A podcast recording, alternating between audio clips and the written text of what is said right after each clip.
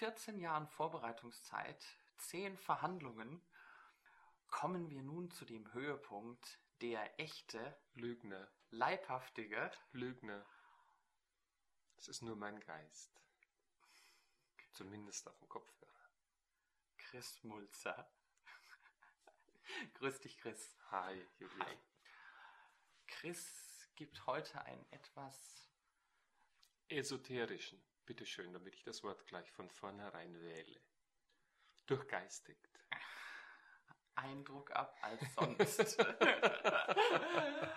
äh, wie lange bist du jetzt schon am Fasten? Den siebten Tag. Den siebten Tag nichts essen. Nichts essen. Nur Nichts trinken. essen. Und, Verdünnten Tee und Wasser. und du bist der Meinung, du bist dadurch erträglicher als sonst. Naja, das wird sich rausstellen.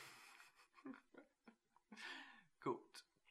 Lieber Chris, du hast, was sehr untypisch ist für dich, so wie ich dich kenne, einen großen Stapel Bücher neben dir liegen Und sogar Notizen. und sogar Notizen. Es ist sogar sehr untypisch. Naja, es gibt Bereiche, da vertraue ich mir nicht so ganz. Und wenn ich sieben Tage gefastet habe und weiß, äh, in welche euphorischen Höhen und in welche unabdingbaren Tiefen man sich im Verlauf der Zeit, diese langen sieben Tage begeben kann, dann denke ich mir, stelle ich sicher, wenn ich in einem von diesen Löchern landen sollte in den nächsten 60 Minuten oder wie lange dieses Interview, Gespräch oder was immer das ist, auch dauert, dann denke ich mir, muss ich mich an irgendwas festklammern können. Und so dünn ein 80 Gramm Papier auch ist, es ist zumindest etwas und es entspricht der durchgeistigten Substanz meines Zustandes ohnehin sowieso und gut. Das Thema für diesen Monat ist ja das Metamodell. Ja, Die Nominalisierung Metamodell. Metamodell. ja das Metamodell. Das ja, Metamodell. Ja, Das, das Metamodell. Meta, Meta, Meta, Meta, Meta. Was ist das Zwei genau? Meter, drei Meter, vier Meter, fünf Meter. Das ist was ganz Langes. 20 Meter für manche Anfänger, 25, 30, 45 Nein, Meter. es ist ja nur das Modell anhand dessen der Meter. Es ist ja nur ein Modell des Meters. Ach je, was ist das Metamodell? Also, wenn ich viele von den Trainern, meistens nicht in Deutschland, sondern im Ausland, englischsprachige Trainer, Trainer, die mehr oder weniger weit weg von Richard Bendler sich äh, tummeln. Wenn ich die frage, was ist denn das mit dem Metamodell, dann gibt es welche, die sind total scharf drauf und die sagen, das ist das Allerwichtigste im Modell von NLP. Andere wiederum fragen Meta was. Und naja, du hast das ja gerade mitgekriegt. Ein Meter ist relativ, kurz oder lang. Die, meine persönliche Einschätzung ist, äh, dass das Metamodell was ganz Interessantes ist. Das Metamodell ist im Grunde genommen eine Ansammlung an Tricks, die ein paar Leute um den Richard Bendler herausdestilliert haben. Naja, und es geht jetzt natürlich schon weit in die, in die Vergangenheit des NLP zurück. Äh, so wie ich es teilweise dem Richard ein bisschen aus der Nase gezogen habe und auch anderen Leuten. Ich meine, äh, was da richtig und tatsächlich damals passiert ist, davon kann man äh, so viele verschiedene Versionen hören, wie es Leute gibt, die davon erzählen. Am besten wissen die Leute Bescheid, die gar nicht dabei gewesen sind. Die haben nämlich wenigstens eine Meinung. Und wenn ich den Richard so frage, dann ist im Grunde genommen der John Grinder daran schuld. Äh, John? Michael? Äh, John. Michael ist der Bruder von John. Ja, genau. Ich kriege das immer durcheinander, weil in den letzten, in den letzten Jahren sieht man ja nur den, den Michael Grinder auf den großen Ankündigungen. Und jetzt war ich mir im Moment äh, unschlüssig, aber der John Grinder ist der Richtige. So. Die, also versetzen wir uns zurück, ich glaube, das war das Jahr 1974. Äh, University of Santa Cruz, Ja, Santa Cruz steht auch immer in den Vorwörtern vom, wie heißt der, vom O'Connor. Da steht ja immer legendär in Santa Cruz. Ja, äh, Santa Cruz liegt, das ist ein, ein, ein, vielleicht sollte ich sagen, etwas verschlafenes Küstenstädtchen südlich von San Francisco. Und äh, das zieht oder das zog damals, das ist in der Nähe von Essalen, äh, dieser berühmte äh, esoterische Ort, der auch an der Küste liegt. Und das zog damals zu dieser Zeit äh, Leute an, also Psychologie, äh, New Age, also das war gerade so alles im Entstehen. Richard Bendler war niemand, äh, der irgendwie äh, groß mit Esoterik zu tun gehabt hätte. Der hatte damals Mathematik und Kybernetik bzw. Computerwissenschaften studiert und hatte allerdings ein relativ weitgehendes Interesse. Wenn man den Richard so kennt, weiß man, dass er teilweise kurzen Prozess macht. Und damals, also er ist aufgewachsen in der Nähe von Chinatown in San Francisco. Und so oft, wie der sich geschlagen hat, äh, ich habe keine Ahnung, wie oft, äh, oft in jedem Fall, zumindest wenn man ihn selber fragt. Und äh, wenn man eins seiner Bücher liest, äh, was war denn das? Das ist jetzt vor kurzem auch in Deutsch äh, erschienen. Die, The Wild Years. Ja, Adventures of the, the Wild Days, genau Wild heißt Days. es, von Terence McClendon. Äh, das heißt auch in Deutsch The Wild Days. Ja, äh, und ein anderes muss ich noch zitieren, das ist nämlich das schönste Foto, was ich von Richard kenne, The Adventures of Anybody. Guck mal, äh, ich habe es rausgelegt. Äh, da sieht man ganz genau, das ist ein Mensch, der macht kurzen Prozess, äh, wenn du ihm dagegen redest. Und der Richard Wendler war mit der Faust genauso schnell wie mit dem Maul.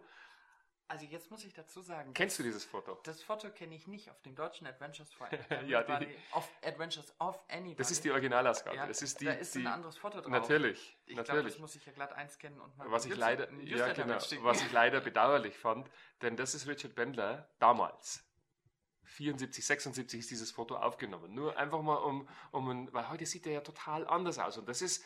Also ich finde, er, er, sieht heute so von der Grundstruktur gleich aus. Er, er sieht nur viel zerfurchter und, und ja. Na, wie auch immer. Und Aber er ist schon zu erkennen, um Richard, so rum auszudrücken. Richard ist unheimlich intelligent. Und äh, es gibt also ein paar, das könnt ihr, oder das kannst du in, in den Wild Days nachlesen. Es gibt also damals äh, hat der Richard eigentlich nebenher Psychologie belegt äh, und hat sich also Vorlesungen angehört und also ist immer ausgerastet, wenn es darum ging, anderen Leuten zu helfen, aber stattdessen nur Theorie verbreitet wurde. Und äh, was ich festhalten will von damals ist, dass der Richard wirklich jemand war, der immer auf die Ergebnisse geachtet hat. Und insofern war es nicht verwunderlich, ich glaube, der, der, der, der erste Kick ging in Esserlen aus. Er hat den, den Fritz Perls kennengelernt. Fritz Perls hat damals etwas Revolutionäres gemacht. Äh, der hat die äh, ne, eine Art von neuem, von neuer Therapie oder von, von, von ach, wie soll man das sagen? Äh, er nannte es Gestalttherapie, der Gestaltprozess. Fritz Perls hatte deutsche Vorfahren und insofern Gestalt kam da auch was aus dem Deutschen. Mhm. Richard fand es geil, weil der Fritz Perls war in seinem Umfeld der Einzige, der tatsächlich Ergebnisse, welcher Art auch immer, erzielt hat. Und hat sich relativ schnell äh, und relativ genau äh, die Technik von Fritz Perls angeeignet. Ich will mal ganz kurze Frage zwischen rein zu dem Thema Ergebnisse. Ich weiß nicht, wie viel Erfahrung der ein oder andere mit diversen psychologischen Techniken und Taktiken und Psychologen und Therapeuten und so weiter hat. Ich, es gab vor vielen Jahren zum Beispiel, ich greife jetzt mal ein Beispiel raus, im Spiegel, wenn ich mich richtig entsinne, einen sehr großen Artikel über die Frage, wirkt Psychotherapie überhaupt irgendwie? Das ist ja in der Psychologie allgemein, auch wenn man das von Psychologen nicht unbedingt hört, das scheinbar das Problem, dass die zwar für viele Dinge Namen finden, aber oft nichts passiert. Mai. Guck mal. Ich mache ja eigentlich keine Psychotherapie. Aber manchmal schon. Am Montag, heute ist Samstag, war äh, hatte ich Besuch. Das war lange angekündigt, also jemand äh, hat mich angerufen. Da war ich noch in, du weißt ja, dass ich gerade aus China zurückkomme und äh, in China hat mich jemand erwischt. Und da war ich gerade auf der chinesischen Mauer spazieren. Komischerweise äh, ist man ja mit dem Handy heute überall erreichbar. Und plötzlich bimmelt das Handy und ich bin dran und er sagt, ja, guten Tag, ich bin der Professor. Ich darf leider jetzt den Namen nicht sagen, aus darf ich leider auch nicht sagen, sonst kann man Rückschlüsse machen. Und dann sage ich, ja, das ist schön. Ja, Herr Mulzer, wie geht's Ihnen denn? Sage ich, ja, mir geht's ganz gut. Äh, dann sagt er, ja, wo sind Sie denn gerade? Sage ich, ich bin gerade auf der chinesischen Mauer. Und dann sagt er, ach, veräppeln Sie mich nicht, wo sind Sie? Sage ich, doch, ich gehe gerade auf der chinesischen Mauer nördlich von Peking spazieren. Ach, so weit gehen unsere Telefone heute schon. Der Professor, von dem ich spreche, muss man natürlich sagen, ist äh, 79 Jahre alt und äh, quasi emeritiert. So. Dann kam er zum eigentlichen Ziel, also einer, der ihn kontaktet hat und noch dazu einer aus seiner Verwandtschaft, leidet an unstillbaren Eifersuchtsattacken. Und ob ich mich denn, weil man hätte ja so einiges von mir gehört und dass ich tatsächlich auch Ergebnisse erzielen würde, um ihn kümmern könnte. Äh, das ist also eine, eine, eine Verletzung auf tausend Ebenen nach den Regeln des Metamodells, aber vielleicht kommen wir da später dazu. Wie auch immer. Also ich habe das alles akzeptiert. Ich habe mal gar nichts gesagt, weil was nutzt mir das denn, wenn ich, also da geht nur meine Telefonrechnung nach oben. Es kostet ja in China genauso viel für mich wie für jemanden, der mich anruft. Und ich habe also gerne zugesagt.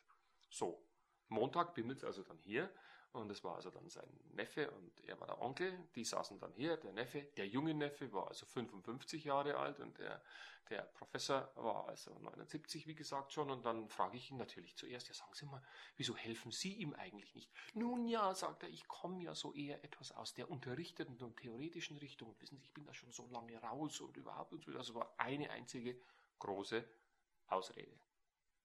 Nun, dann frag ich den Typen, der da sitzt. Ja, sagen Sie mal, Sie wissen doch, dass Sie eifersüchtig sind, oder? Sagt er, ja, natürlich weiß ich das. Ja, und? Und? Wieso? Wieso machen Sie es dann einfach nicht? Ja, sagt er, ich kann nicht. Also toll, für jemanden, der ein geschultes Ohr hat, äh, kommen da schon tausend Sachen raus. Und dann sage ich, ja gut. Und was wollen Sie dann von mir? Sie müssen mir helfen. Sag ich, ja, das ist schon in Ordnung. Also ich sag gar nichts dazu. Du bist ja auch im NLP gebildet, also das wären schon tausend Möglichkeiten einzuhaken. Und dann lehne ich mich zurück und ich sage, ja. Und was haben Sie dann, wenn Sie von mir rausgehen und ich habe Ihnen geholfen? Dann guckt er mich und sagt, keine Eifersucht mehr. Und die, wir werden vielleicht noch, noch, noch häufiger äh, auf dieses Beispiel zu sprechen kommen, aber jetzt kommen wir wieder zurück zum Ergebnis. Ergebnisse erzielen. Na, für den Mann ist es doch vollkommen klar, was dann ein Ergebnis ist. Er kommt zu mir und ist also Eifersuchtsattacken ausgeliefert und wenn er die hinterher nicht mehr hat, dann ist er quasi in Anführungszeichen geheilt. Wenn jemand Klaustrophobie hat, also etwas äh, Stimulus, Response, Ursache und Wirkungsauslöser, es passiert X und daraufhin passiert Y, auf welcher Ebene auch immer, dann, wenn der das nicht mehr hat, ist er in Anführungszeichen geheilt. Dann habe ich ein Ergebnis erzielt. Für, aus meiner Sicht habe ich dann kein Ergebnis erzielt, aber für die meisten Leute ist das doch schon was. Schwierig wird es natürlich, wenn, wenn Krankheitssymptome, Krankheitsbilder nicht so genau umrissen sind, um Ergebnisse zu erzielen. Und da ziehen sich natürlich die Psychologen häufig auch gut aus äh, den Kopf aus der Schlinge. Endogene Depression heißt ja im Grunde genommen nur, ich bin häufiger nicht so sehr oder ziemlich nicht gut drauf. So. Wenn, wenn ich da Ergebnisse erzielen will, das ist natürlich also nochmal wieder was anderes. Soweit zum Thema Ergebnisse. Mhm. Psychotherapie und Ergebnisse.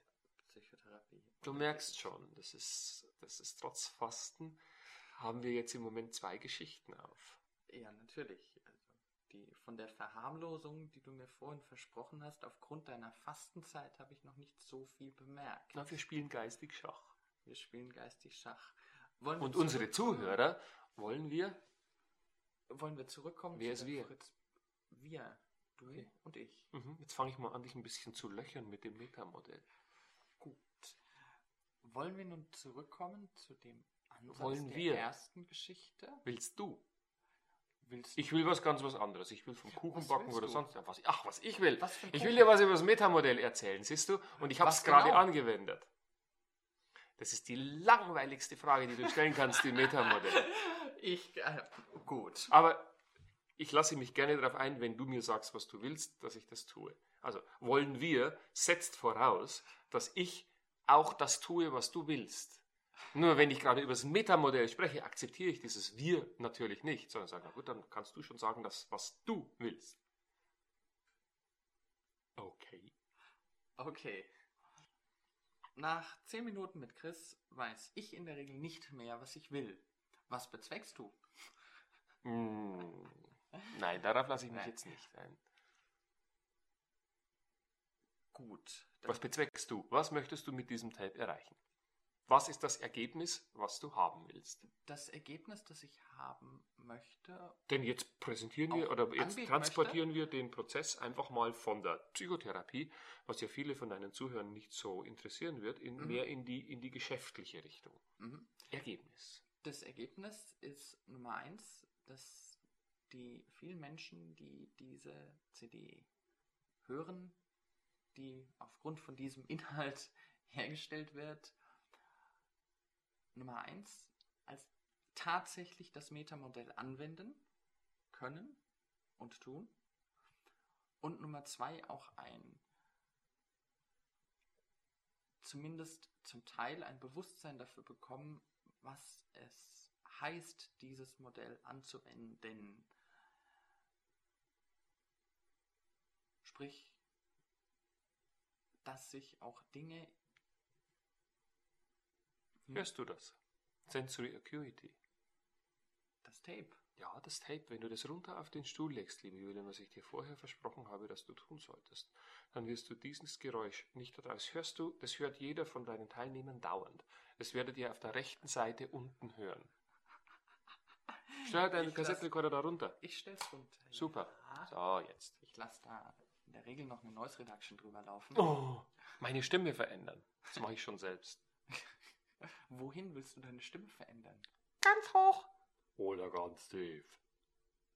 Jetzt also weiter. Ich wollte dich ja nicht aus der Fassung bringen. Wir sollten mal Schach spielen. Dann habe ich wenigstens den, den Rahmen klar umrissen, innerhalb dessen etwas zu und dann ist vor allem auch das Ergebnis ja klar definiert. Ja. Den gegnerischen König matt setzen. Ja, das kann nach meinem Dafürhalten in meiner Welt das, äh, das Ergebnis von einem Gespräch, was wir haben, nicht sein. Ich meine, sicherlich, wenn zwei sich streiten, sollten wir das als solches definieren, können sich die dritten, vierten, fünften und was weiß ich, Enden auch Natürlich. freuen. Natürlich, nur ist in dem Fall der, der Unterschied äh, in diesem Bezug ja nur, dass bei dem Schachspiel die Ziele konträr sind, also das eine Ziel gegen das andere läuft und in dem Gespräch die Ziele eher gemeinsam oder doch zumindest parallel sind. Jetzt sind wir aber weit vom Metamodell weg. Gut. Dann schlage ich doch einfach vor, wieder an der Stelle einzuhaken, wo der Fritz Perls von dem Grinsen jetzt müsste ich ein Foto machen und es glatt mitschicken. Wo der Richard Bendler zum Fritz Perls gekommen ist. und sich den ganzen Kram beigebracht hat. Das ist ganz lustig, weil wenn du den Richard heute fragen würdest, äh, in Gesprächen manchmal, äh, Fritz Perls kommt im Grunde genommen mit drei äh, Sprachmustern aus. Meistens sind es also Challenges, äh, solche Sachen, äh, die, die, die über Deletion gehen, also die über Löschungen gehen, oder wie heißt es im Deutschen so schön, Tilgungen, äh, wenn man die deutsche Nomenklatur anguckt oder sich liest. Äh, wie auch immer, ich komme später auf diese Tilgungen zurück. Äh, auf der, in der University of Santa Cruz existiert eine Regel, äh, nach der äh, jeder Student, wenn er jemanden findet, der Supervision macht, ein eigenes, so dieses Thema noch nicht angeboten wird, ein eigenes Thema tatsächlich unterrichten kann und auch Credits dafür bekommt. Nachdem Richard Bendler so genervt war, dass also im Grunde genommen, was Psychotherapie und Psychologie und ähnliches äh, betrifft, die, die vorgestellten, äh, das vorgestellte Wissen, die vorgestellte Information ihm nicht äh, dahingehend genügt haben, tatsächlich auch Ergebnisse erzielbar zu machen, hat er also angefangen, äh, Gestaltworkshops, äh, Gestaltworkshops anzubieten. Also der Fritz Perls hat an der University damals noch nichts gemacht. Nein, nein, nein, nein, nein, nein. Er hat überhaupt, glaube ich, soweit ich weiß, überhaupt nie irgendwas gemacht. Ich bin mir nicht sicher, es kann sein. Äh, nee, nee, der, der Richard Bendler hat dann da angefangen. Also auf, zusammengefasst, der Richard Bendler hat sich das Zeug von Fritz Perls geklaut, Genau. ist damit an seine Ja, Uni. wie und wir das jetzt gesagt, auch machen. Wir klauen es uns vom Richard Ja, ja, Bendler und geben es weiter. Ja, genau. Ist damit Ist- an seine Uni, hat gesagt, ich habe ein neues Thema und das biete ich jetzt an. Quasi. Genau so. Und um das anbieten zu können, wie gesagt, braucht ihr einen Supervisor. So, rate mal, wer das war. John. Ja, Michael. genau. John Grinder. John Grinder war damals dabei, äh, sein Postdoktorat zu machen und sich auf die Professur vor, vorzubereiten. Und die kamen ganz gut miteinander aus. Und jetzt wird es ganz interessant, weil nämlich die Doktorarbeit äh, von John Grinder ging über äh, Noam Chomsky. Ich weiß nicht, kennst du Noam Chomsky? Äh, Sprachtheoretiker, Philosoph, ja. Wissenschaftler, ganz interessant. Und sein, das, das, die, die, die Doktorarbeit, die John Grinder geschrieben hat, ging über Deletion, über Tilgungen. So. Irgendwann mal, also der saß dann da drinnen und hat sich das Ganze angeeignet und irgendwann einmal äh, sagt der äh, John äh, aus seiner Eigenschaft als Linguist heraus, du, das ist ja ganz interessant, was du da machst, äh, pass mal auf, äh, wir könnten uns doch mal zusammensetzen und ich könnte mal analysieren, was aus meiner linguistischen Art und Weise, äh, was du machst, also nicht Fritz Perls macht, sondern erst Richard Bendler, du machst an Sprachmustern, äh, weil er hat natürlich dramatisch Ergebnisse erzielt. Das ist das, was beim Richard immer der Fall war. Der Richard hat damals schon mit diesem, mit diesem limitierten Modell, mit diesen limitierten Geschichten, mit diesen paar Sprachmustern wirklich frappierende Ergebnisse erzielt. Was immer, die von Fritz Perls. In Anführungszeichen, ja, ja. Die, genau, die. So. Und natürlich hat der äh, John zuerst auf die Tilgungen geguckt weil das ja das war, worüber er, und wenn man also das mal guckt, wenn man, der eine fordert die Tilgungen heraus, der andere weiß über die Bescheid, so ging das also praktisch entlang. Und irgendwie, es hat also nicht lange gedauert, dann kamen beide auf den Gedanken, äh, also zuerst ging das also so, er hat sich über Modeling, also über, über das Nachmachen von äh, Gedanken gemacht. Er meint John Grinder. Und dann haben, die haben also praktisch eine Gruppe gegründet und haben gesagt, also guck mal zu, du sagst mir, wie du das machst, ich zeige dir, was die Muster dahinter sind und lass uns das doch mal analysieren. Irgendwelche Studenten haben gesagt, ja, das ist ganz interessant, wir machen das auch und schon ging es dahin. So. Und tatsächlich war das also so, und jetzt komme ich da drauf, also die, die, da gab es noch keinen Namen, sondern es ging also im Grunde genommen darum, herauszufinden, was macht den Richard Bendler so erfolgreich. Später hat man den Richard Bendler natürlich dann, also ist der Richard Bendler ein bisschen in den Hintergrund gegangen und dann sind sie zu Fritz Perl selber gegangen, aber das war auch nicht viel anderes. Und dann ging das noch ein Stückchen weiter, dann kam nämlich die Virginia Satir noch dazu. Das waren die Fritz Perls und Familientherapeutin mhm. und, und Sprache und ähnliches. Genau. So. Und um, um, um die, die, den Erfolg von Fritz Perls und Virginia Satir zu analysieren, haben sich also fünf oder sechs Studenten und Richard Bendler und John Grinder zusammengesetzt und haben ein Modell entwickelt. Das war doch schon die Gruppe auch mit der Leslie Cameron. Das waren die ganz frühen, ganz mhm, genau. Mhm, also das kann man in diesem, in diesem NLP The Wild Days äh, ganz ja. gut nachlesen. Da steht es ein bisschen undeutlicher drin, aber ich will es einfach mal klar machen. Und das, was damals rausgekommen ist, und kurz darauf, ist doch auch das Buch Imprint-Methode. Ah, das ist viel, viel, viel, ja, viel, viel, viel, viel, viel später, später, aber das ist diese erste Gruppe. Nee, nee, nee, nee, nee. Da, nee. da müsste ich dann wieder noch weiter erzählen, wie das dann war. Und äh, letztendlich, die, die Leslie Cameron Bendler ist gnadenlos gut, was äh, Ordnen und Suchen und Finden und, und, und, und sequenziell darstellen und ähnliches betrifft. Und die, die, weil du gerade die Imprint-Methode äh, ansprichst, also die, der treibende Faktor war im, im Sinne der Buchhaltung äh, John Grinder gewesen und im Sinne des kreativen Effekts immer, das ist immer so gewesen. Also John war der Buchhalter, äh, äh, Richard Bendler war der Vorantreiber. Und im Grunde genommen siehst du es auch heute noch. Also ich meine, äh, wenn du Richard Bendler begegnest, da ist, hat sich nichts verändert. Er ist immer noch der absolut, teilweise sage ich sogar, der Kreativchaot. Also die, es kommen so viele, es kommen so viele Ideen dauernd noch aus ihm heraus und ich kenne ihn ja jetzt schon wirklich eine ganze Reihe an Jahren. Und ich sehe auch Leute, die also dann zu ihm kommen. Ich sehe dann Leute, die sich intensiv mit ihm auseinandersetzen und ich sehe auch Leute, die dann wieder also weiter weg von ihm gehen. Und ich sehe dann nach Jahren Leute, die ihn also jahrelang nicht mehr gesehen haben, die tatsächlich auf der Ebene seiner damaligen Entwicklung stehen geblieben sind. Das macht er ja immer, sagt er auch immer so ein bisschen locker dazu. Mein Gott, wenn du wüsstest, wie viele Leute ich kenne, die auf der Entwicklung meiner jeweiligen oder des jeweiligen Kennenlernens dann stehen geblieben sind. Aber wie auch immer. Die, der, der Trick dabei war, und ich bin immer noch am Metamodell, dass äh, diese Gruppe zusammen mit Richard und zusammen mit John Sprachmuster analysiert hat. Mit der Gewichtung äh, natürlich, wo die einzelnen Leute herkamen. Und das Ergebnis daraus war die Doktorarbeit von Fritz Bendler, Structure of Magic. Fritz Bendler? Fritz Bendler, ja, das ist. Äh, naja, ich meine, da hat natürlich der Fritz Pölsen, das ist ein schöner freudscher Versprecher, äh, da hat der Fritz Pölsen natürlich schon auch mit, mit hineingeguckt. Nicht umsonst äh, hat Introduction bei Virginia Satir und Gregory Bateson, die haben natürlich auch noch mit reingeguckt. Also da, der Richard ist sehr stolz auf diese Structure of Magic. Äh, ich persönlich finde, für jeden, der sich so durchliest, äh, letztendlich ist The Structure of Magic nichts weiter. Und das ist das aller, aller, also die beiden Bände sind das aller, allererste NLP-Buch, wenn du so willst, was erschienen ist. Richard erzählt über das Buch doch, dass es nicht nicht eine Anleitung ist für Veränderungsarbeit, sondern dass er damals einfach dargestellt hat, was die erfolgreichen Therapeuten damals gemacht haben. Mm, ja, Etwas ja, ja, ja. La, Vorsicht, Vorsicht, Vorsicht, Vorsicht, Vorsicht. Das ist im Grunde genommen was für Sprachfetischisten.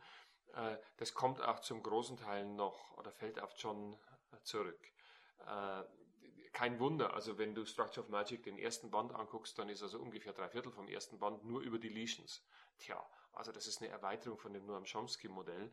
Äh, aber wie auch immer, letztendlich ist es alles ein bisschen chaotisch dargestellt. Also es gibt heutzutage viel, viel bessere Darstellungen des in Anführungszeichen Metamodells. Aber das Structure of Magic war die erste Veröffentlichung über etwas, das hieß damals, also gerade erst, also bis veröffentlicht wurde, Neurolinguistic Programming, aber die, die, also steht ja auch im Titel drauf, ich habe hier auch wieder die, die erste Ausgabe, schön farbig, richtig 70, ja, A Book About Language and Therapy. Und das war's. Also, äh, soweit ich weiß, äh, findet man gar nicht so sehr viel Neurolinguistic Programming Stuff und ähnliches mit drinnen. Aber wie auch immer. Was ich damit sagen wollte ist, dass das Metamodell äh, aus diesem Grunde der, der, der eigentliche Körper, der eigentliche, äh, die eigentliche Wurzel im Modell von NLP ist. Später kamen dann noch die und die, also da kam noch das Milton-Modell dazu, später kamen noch Grundtechniken dazu. Später, erst später im Übrigen, hat der Richard Bendler herausgefunden, wie das mit den Augenzugangsbewegungen ist. Oben, unten, links, rechts, was weiß ich sonst alles. Und dann die, die, die etwas komplizierteren äh, Arbeitsmodelle wie zum Beispiel Fast Cure, äh, Swish Pattern, damals noch Reframing, das ist ja also mittlerweile absolut obsolet und solche Sachen. So, also das wollte ich eigentlich mal sagen. Sagen wollte ich einfach nur, wie, wie ist das Ganze entstanden und also das ist wirklich das allererste gewesen. So, die Frage ist, was ist es denn jetzt? Die lag mir jetzt auf der Zunge. Tja. Wobei es ein komisches Gefühl ist, diese Frage zu stellen, weil ich ja mir zumindest einbilde, ein, ein Lass dich mal unterbrechen Art. im Übrigen. Also wenn ich mich hier, wenn, wenn, wenn, ihr, wenn ihr, liebe Zuhörer, hier im Hintergrund ab und zu mal Stühle rücken hört oder sonst irgendwas rascheln, wir sitzen bei mir in meiner Wohnung an einem riesengroßen Ticktisch. Äh, das Mikrofon steht einfach auf dem Tisch. Der Julian sitzt auf der einen Seite, ich sitze auf der anderen Seite und wir haben das also ganz casual gemacht. Ich habe mich geweigert, in ein Studio zu gehen. Es soll wirklich auch eine Art von Gespräch sein. Hast du gerade eben gesagt, so liebe Zuhörer oder so liebe Zuschauer? Liebe Zuhörer, aber es ist ja leicht zu überprüfen, du kannst es ja dann nachmachen. Ja, dann äh, visuelle Halluzinationen ist ja auch nicht schlecht. Jetzt drücke ich auch so. mal etwas. Also, lieber Gut. Julian, ja. Ja, dann äh, kommen wir doch nun zu den Ergebnissen. Was ist das denn, ne? Was ist das denn, genau? Chris, das, erklär doch mal, schieb doch mal die Info rüber und sage mir, wie wende ich es an und den anderen gleich auch. Das Metamodell. Also dann, das stellen Erstens, wir uns mal was vor. Tue ich zweitens, drittens. Ein, ein, ein, stellen wir uns mal ein großes schwarzes Loch vor. Ja, ich Kennst du das? vor mir stehen. Kennst Nein, du das? Das ist die, der, das Zitat aus der Feuerzangenbowle, wo der Professor die Dampfmaschine erklärt. Ah dunkel in der Erinnerung habe ich das. Ja, Heinz Rühmann, Feuerzangenbowle. Kannst du dir mal bei Gelegenheit angucken. Ja, ich habe... Das Metamodell ist eine Sauerei im Grunde genommen. Weil das Metamodell äh, demjenigen... Oh, jetzt muss ich es eingrenzen. Äh, ich habe mich ja durchgerungen, eine andere Ansicht zu haben. Für mich ist ja das Metamodell ohne das Milton-Modell nichts. Aber da komme ich später drauf ich lasse es jetzt mal alleine. Das Metamodell ist äh, eine sehr scharfe Waffe, mit der man eine Menge an Unheil anrichten kann. Was Jeder. zum Beispiel? Was zum Beispiel? Ja, du kannst Menschen innerhalb kürzester Zeit ganz stinkig machen. Das merke ich bei dir immer wieder. Und diverses anderes. Das Metamodell, was das ist, ja, da komme ich, also ich, ich, ich gehe mal ein bisschen, äh, ich hole mal ein bisschen weiter aus. Unser Gehirn, also quasi Mein Gehirn und dein Gehirn. unser Gehirn, ja genau, also das Unser. Gehirn von einem quasi Also fast jeden Menschen. Entweder unsere Gehirne oder unser jeweiliges Gehirn. Also halt auf gut bayerisch unser Hirn. Dein Hirn und mein Hirn. Uns, aller unser, also das Hirn der Menschheit. Haben wir ein gesammeltes Hirn? Das ist wieder eine andere Geschichte. Gut. Äh, die, das, das tut jetzt hier nichts zu, soll jetzt hier nichts zur das Sache Gehirn tun. als Empfangsapparat. Die, unser Gehirn funktioniert so, mein Gehirn funktioniert so, deins und lieber Zuhörer, ihres. Dass alles das, was wir über unsere vielen Sinne aufnehmen, irgendwo sehr sinnfällig und sehr detailgereich abgespeichert wird. Wenn du, lieber Julian, also jetzt praktisch da sitzt und ich stelle dir eine Frage. Wie viel Uhr ist es? Oder äh, welches Wetter ist heute draußen? Oder sonst irgendwelche banalen Dinge. Dann musst du, um mir darauf antworten zu können, darüber nachdenken. So. Nachdenken heißt, deine Ohrwascheln nehmen das also auf und dann wird es also irgendwo im Gehirn, wie immer das Modell aussieht, da will ich gar nicht stärker drauf eingehen, musst du das also praktisch äh, in dir rumbewegen, du musst schauen, welche Informationen brauchst du und das passiert natürlich alles im Unterbewusstsein und dann, das ist jetzt ein linguistisches Modell, wird irgendwann mal dein Gehirn nach sehr kurzer Zeit dir ein Ergebnis zur Verfügung stellen. Das nennt man die Tiefenstruktur. Die Tiefenstruktur, tief Unterbewusstsein drunter in der Tiefe, ist das alles, was innerhalb in der Tiefe des Gehirns an Informationen zur Verfügung steht. Das ist beileibe nicht das, was du später mal sprichst, sagst, kommunizierst. Heißt das zum Beispiel, du fragst mich nach der Uhrzeit, ich gucke auf die Uhr und die Fähigkeit aus einem langen, einem kurzen Zeiger und dem Ziffernblatt die aktuelle Uhrzeit abzuleiten, ist Teil dieser Tiefenstruktur. Mm, So präzise will ich das jetzt gar nicht äh, festlegen. Ich bin, der Begriff Tiefenstruktur interessiert mich jetzt deswegen so, weil er ja auch für Sätze angewandt wird. Die Tiefenstruktur eines Satzes. Ja, warte nur, warte nur, warte nur, warte nur. Also, alles das, was tief im, das ist alles Modell und das ist alles harmlose oder unharmlose Modellauslegungen, das sind alles im Grunde genommen Meinungen von Leuten, die das als solches definieren. Er wird so angewendet, ob er so angewendet werden kann oder sollte oder nicht, ob das sinnvoll ist, da, äh, das stelle ich einfach mal dahin. Im Moment sage ich, das ist im Grunde genommen eine, ein, ein, eine Etikette, ein Schild, äh, was an diesem Ding dranhängt. Das nennt man, also alles das, was da unten drunten ist, nennt man die, die, die, die unbewussten Ergebnisse, nennt man die Tiefenstruktur. Mhm. Das, was du später dann sagst, das ist eine ganz andere Geschichte. Das, was aus deinem Mund rauskommt, nennt man die Oberflächenstruktur. So, Mhm. und jetzt gibt es in unserem Gehirn, in deinem, in meinem, in Ihrem, lieber Zuhörer, äh, eine ganz hervorragende Maschine. Äh, ich sage jetzt einmal, das ist im Grunde genommen der, der, ein, ein, ein Rationalisierungsapparat im Gehirn, der aus der Tiefenstruktur die Oberflächenstruktur macht. Wenn du dir vorstellst, äh, wie viele, ein Beispiel, ich frage dich, wo warst denn du in der letzten Woche? Und du sagst, ich war in Amerika. Dann ist dieses Ich war in Amerika ein Ergebnis von einer Frage, wo du natürlich selbstverständlich, wenn du eine Woche oder vier Tage auch nur in Amerika gewesen bist, dann sind es also, nehmen wir mal, äh, 4 mal 24, 96 Stunden. Das ist ja, äh, also da kann ja sehr viel passieren. Mhm. Die Tatsache, dass du die Leistung erbringen kannst, das in einem Satz zusammenzufassen, der heißt, ich war in Amerika, ist ja schon ziemlich gewaltig. So. Das kann das Gehirn nach oben.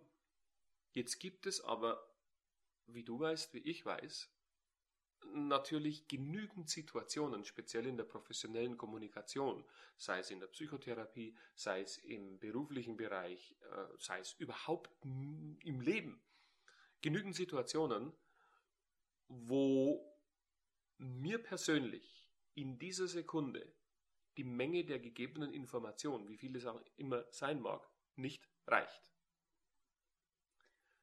Da viele, viele Hörer dabei sind, die nicht NLP gebildet sind, will ich da ganz kurz das Beispiel ein bisschen, bisschen farbiger machen. Die Frage, wo warst du in der letzten Woche, würde ich zum Beispiel nicht beantworten mit in Deutschland, wenn ich ja sowieso in der Regel. In ich habe das ganz neutral gemacht, lieber Julian. Ich, äh, die. ich war in München. Ich war mhm. unterwegs. D darum geht es mir überhaupt gar nicht.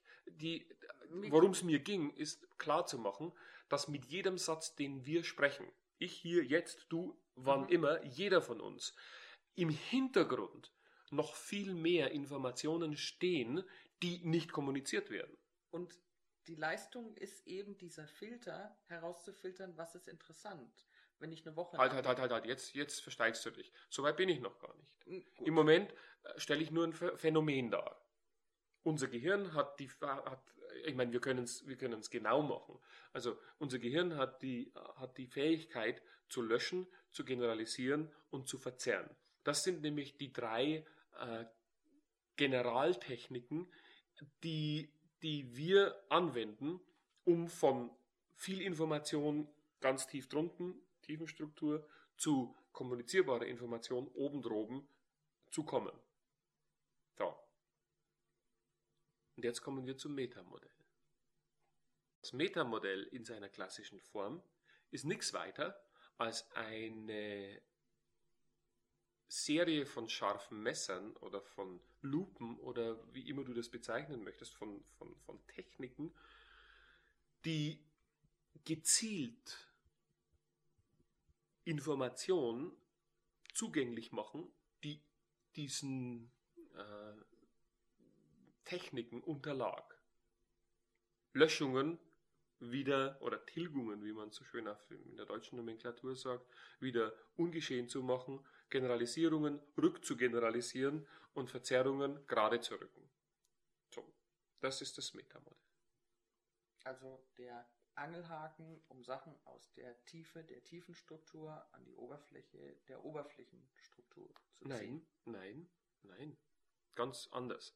Äh, wenn du kommunizierst, wenn wir, stell, stell dir mal vor, wir sitzen in einem Verkaufsgespräch. Mhm. In einem Verkaufsgespräch geht es in den ersten Schritten ja auch darum, Information darüber zu kriegen, was will mein Gegenüber.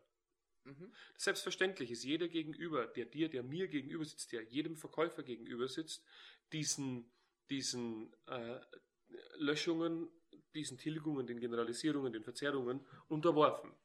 Und ich möchte einen Computer. Ich meine, jeder Verkäufer, jeder Verkäufer weiß, dass dann nicht das, ich meine, ein schlechter Verkäufer sagt dann, ja, da habe ich was für Sie. Und dann stellt ihm irgendwas hin und er sagt dann schon ja oder nein. Aber heutzutage hoffe ich doch, dass keiner, kein Verkäufer mehr so in Anführungszeichen schlecht ist, dass das passiert. Wie auch immer. doch. Die, alles was jetzt, also ich möchte einen Computer, alles was jetzt ein Verkäufer an Fragen stellen würde, um rauszukriegen, was braucht er tatsächlich genau, ist nichts weiter als die Anwendung des Metamodells. Da heißt es nicht Metamodell, da nennt man es nicht NLP, da nennt man es gesunder Menschenverstand und es funktioniert auch. Die, der Trick vom Metamodell und der Trick innerhalb des Modells von NLP liegt darin, äh, ein Modell zur Verfügung zu stellen, was einem Verkäufer, was einem Chef, was einem, äh, einer Führungskraft, was, was jedem Menschen genügend Informationen zur Verfügung stellt, um präzise bestimmen zu können, wo bin ich und wo will ich hin. Und ich habe gerade vorhin gesagt, das Metamodell ist ein hervorragender Stimmungskiller. Äh, jeder kann das ganz schnell ausprobieren, indem er nämlich ein paar Metamodellfragen immer und immer wiederholt, einfach nur weil er es nicht braucht. Aber das kennst du bestimmt auch, oder? Mehr als. Du in deinen Seminaren, wenn du das Metamodell beibringen willst, kannst da ziemlich gnadenlos sein. Ich bin dann ganz gnadenlos. Na, selbstverständlich. Ich bin auch im Übrigen der Meinung, ohne jetzt genauer äh, auf unterschiedliche Geschichten eingegangen zu sein, ich bin im Übrigen der Meinung, dass das allererste, äh, wo das Metamodell angewendet werden sollte, von jedem dein eigenes oder das eigene Gehirn ist. Also zuerst mal auf sich selber. Aber das ist natürlich nicht so. Wie genau sollte das da angewandt werden? Ja, dann, du bist immer genau einen halben Schritt voraus. womit ich, womit ich gar nicht anfangen wollte. Ich weiß nicht so genau, willst du denn von mir, dass ich das Metamodell ein bisschen genauer erläutere? Was ist die Alternative? Ach, ich kann dir noch mehr über den Weg erzählen, den dann das Metamodell genommen hat oder das Modell von NLP. Und ich meine, es gibt ja äh, paar wirklich gute Bücher. Dann das Metamodell, mit dem ist ja viel Schindluder getrieben worden und jeder hat also ein bisschen was hingekleckst und hingemacht und sonst irgendwas. Und ich meine, ich finde es auch in Ordnung. Die, mir reicht im Grunde genommen, mir persönlich reicht die, die einfachste Ausführung des Metamodells. Äh, die Influencing with Integrity, äh, wer hat das geschrieben? Jeannie C. Laborde. Äh, die hat ein, eine ganz einfache Version des Metamodells auf fünf zentrale Fragen äh, präsentiert. Das gefällt mir sehr gut, damit komme ich in den meisten Fällen aus. Äh, wenn wir uns hier unterhalten über bestimmte Aspekte, äh, dann, ich habe mir hier ein paar Sachen aufgeschrieben, die die Zuhörer vielleicht interessieren und wo es also tatsächlich mit cleveren Fragen so gehen kann, dass Information schnell zugänglich wird. Jetzt habe ich den Satz passiviert dass du, dass jeder der Zuhörer Informationen sich nach Belieben zugänglich machen kann. Im Übrigen, was ich auch noch sagen wollte, äh, ich habe gerade das Milton-Modell äh, entwickelt oder beziehungsweise erwähnt. Schön wäre es, wenn ich es entwickelt hätte, ja. Das musst du meinem Blutzucker, meinem, meinem niedrigen Blutzuckergehalt äh, zuschreiben. Ohne das Milton-Modell kein Metamodell und ohne das Metamodell kein Milton-Modell. Letztendlich bewegen wir uns mit jedem Teilaspekt des Metamodells auch auf dem gleichen Teilaspekt des Milton-Modells. Während das Metamodell Informationen zugänglich macht, also auf in Richtung, ich, ich nenne das mm, Metamodell ja im Deutschen den Sprachschärfer. Mhm. Weil es im Grunde genommen jeden Menschen, der es anwendet, dazu zwingt, sich mit der entsprechenden gewünschten Schärfe der Sprache oder der, der Kommunikation auseinanderzusetzen. Dann wäre das Milton-Modell umgekehrt sowas wie der Weichspüler. Der Sprachunschärfer, wenn du möchtest, ganz genau. Und ja, der Sprachunschärfer hört sich so negativ an, deswegen habe ich den Weichspüler genommen, weil es ja schon. Das ist nicht notwendigerweise negativ, das ist ganz wertfrei. Die späterhin äh, um, um geschichtlich mal noch ein bisschen weiterzugehen, nachdem also die Virginia Satir und äh, Richard Bendler und Fritz Perls und alle die dran waren, kam irgendwann mal äh, auf Anregung von Gregory Bateson äh, Milton H. Erickson dazu. Und die zweiten dicken Bände, ich habe sie hier auf den Tisch gelegt, hier, das sind auch jeweils die Originalausgaben, äh, die kamen Patterns uh, of the Hypnotic Techniques of Milton H. Erickson dazu. Uh, die das Interessante ist, wenn du beide Bücher vom Content, also vom Inhalt her vergleichst, kannst du im Grunde genommen jedem Einzelschritt im Metamodell einen Einzelschritt im Milton-Modell gegenüberstellen, zumindest meistens. Interessant wird's, wo bestimmte Sprachtechniken im Milton-Modell feiner aufgelöst sind, als sie das Metamodell zum Beispiel tut.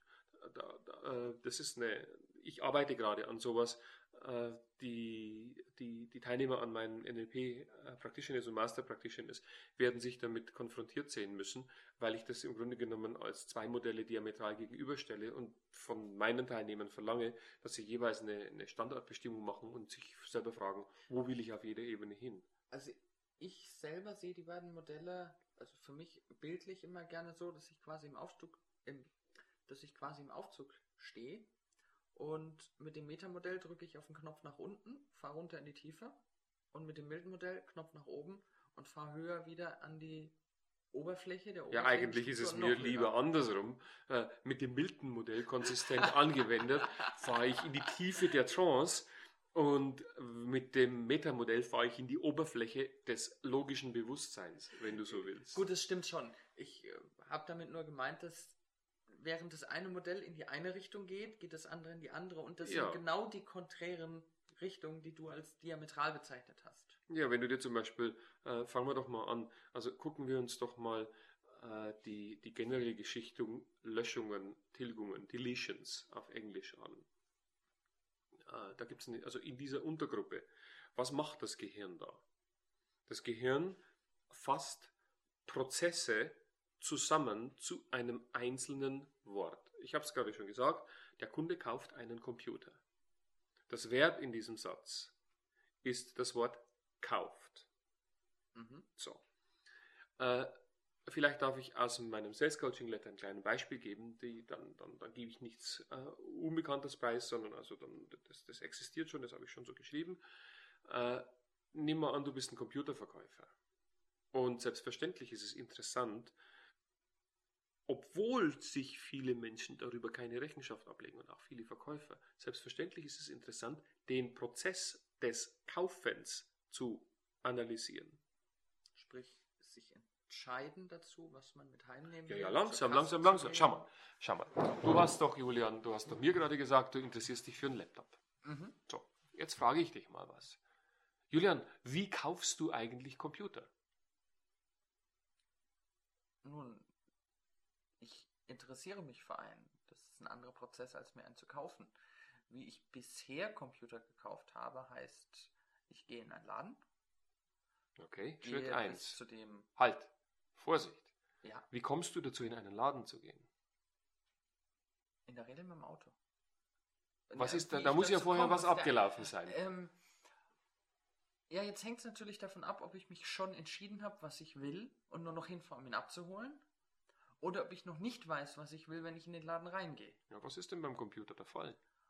Bei dem letzten Computer, den ich gekauft habe, das war der allseits bekannte Aldi-Rechner, da wusste ich schon vorher, dass ich ihn kaufen werde. Woher?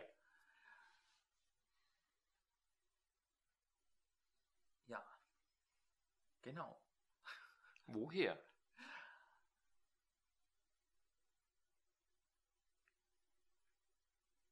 Ich habe in meinem Kopf die Notwendigkeit eines neuen Rechners. Das würde ich jetzt so auch nicht. Du weißt, was ich jetzt meine. Also jetzt kommt. Weißt du, was ich jetzt gemacht habe im Übrigen? Du Nein, weißt, was ich jetzt meine, ist Gedankenlesen. Aber ich weiß es nicht. Eben, dann müsste ich es herausfinden. Julian, üblicherweise steht an erster Stelle das Herausfinden von Informationen, richtig? Wie hast Stimmt. du die Information gekriegt, äh, dass du bei Aldi einen guten Rechner kaufst, der für dich interessant ist? Den hat mir jemand empfohlen. Ah, ist es üblicherweise so, dass Bei dir, mir, Das war Zufall. Das kam siehst aus du, es gibt raus. nämlich jetzt, jetzt kommen wir drauf. Und so, so würde das jetzt, ich bin jetzt gerade dabei, einen Prozess herauszufinden. Wenn, wenn du jemand wärst, der immer erst mit anderen Leuten sprechen muss, um, dann fällst du in eine andere Typologie, wie wenn du und so weiter. Du, das führt jetzt vielleicht ein bisschen zu weit. Was ich sagen wollte ist, wenn du zu mir sagst, ich werde mir einen Computer kaufen oder ich, ich kaufe mir einen Computer, steckt dahinter ein gelöschter Prozess, den das Verb kaufen zusammenfasst. Und nachdem NLP ein Modell ist, was Prozesse üblicherweise optimiert, analysiert oder mit Prozessen umgeht, und zwar ausschließlich mit den Prozessen. Wenn du zum Beispiel von freudianischer Psychotherapie, also Gesprächstherapie ausgehst, freudianische Therapie geht auf genau das diametrale Gegenteil, nämlich auf Content, also auf Inhalt. Erzähl mir, warum deine Mutter immer von Fischen geträumt hat oder sonst irgendetwas und dann werden wir schon etwas damit anfangen. NLP in der absoluten Reihenform verzichtet auf Content, auf Inhalt. Und in der Tat ist es so, dass in meinem Master zum Beispiel, wenn die Leute jemanden eine Phobie nehmen sollen, es gibt ja genügend Phobie, die die, die, die, die, die, die, die Leute freiwillig mitbringen, dann lege ich großen Wert darauf, dass der Gegenüber oder die Gegenüberin die Phobie mit ich habe Angst vor oder ich habe äh, eine Phobie vor X sagt. Und die, eine der Qualitäten des gesamten Modells von NLP ist die Content, die Inhaltsfreiheit und die absolute Konzentrierung auf den Prozess.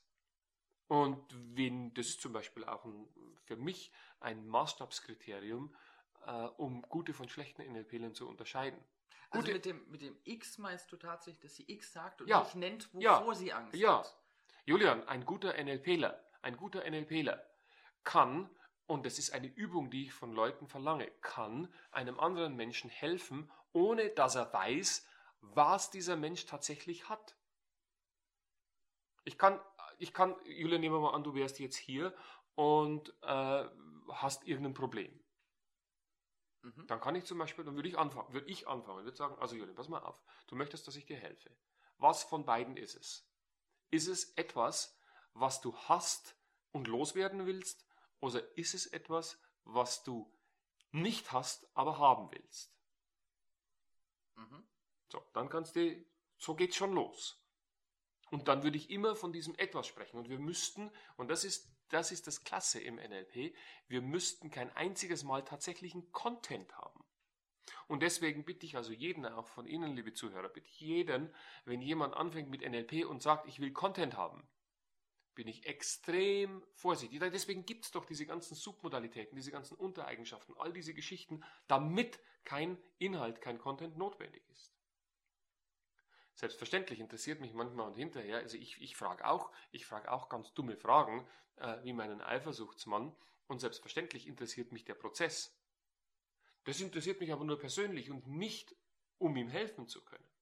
So, und jetzt also nach diesen vielen äh, und all dem Krims und Krams im Hintergrund komme ich jetzt also praktisch wieder auf die, auf die Subgruppe der, der Tilgungen, der Deletions zu sprechen und auf den, auf den, ich habe das Verb an die oberste Stelle gesetzt, weil Prozesse ganz wichtig sind.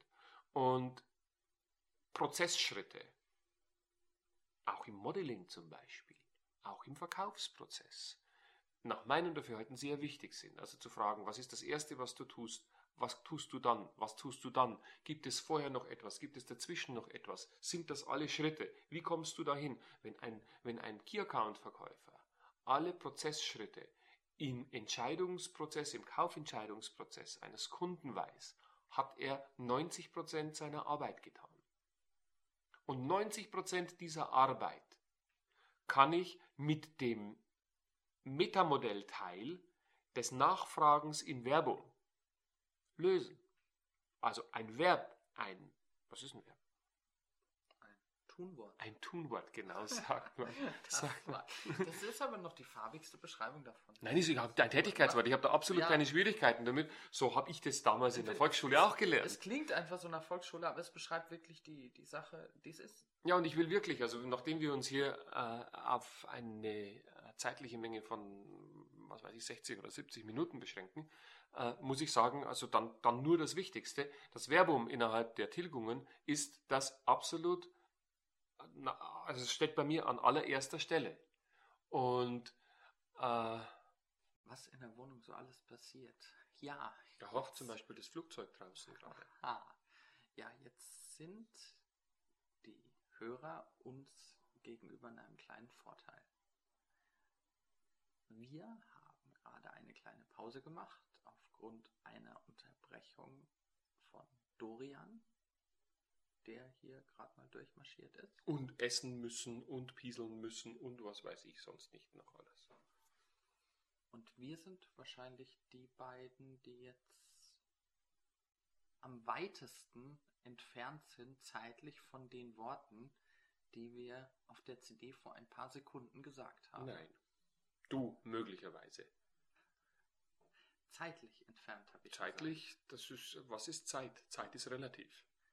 Zeit ist Ich relativ. versetze mich in meine Zuhörer und weiß, dass ich gerade über äh, Verben und Prozesshinterfragungen im Metamodell äh, mich ausgelassen habe und dann äh, jetzt eigentlich auf die zweite äh, wichtige Unterabteilung in diesem Metamodell zu sprechen kommen wollte, nämlich was man so, das ist im Übrigen auch wieder eine andere Geschichte des Metamodells, also was der Mensch so, was wir allgemein so mit Hauptwörtern anstellen. Auch jedes Hauptwort äh, befindet sich auf einer Präzisionsskala innerhalb der Sprache. Die eine Annäherungsweise ist zum Beispiel diese Chunk-up, Chunk-down-Geschichte. Nach oben und nach unten detaillieren oder generalisieren. Wenn ich dich zum Beispiel frage, äh, was ist Geld im Sinne von welcher Gruppe von was gehört Geld an? Wertgegenstände. Zum Beispiel. Oder eine andere Richtung wäre,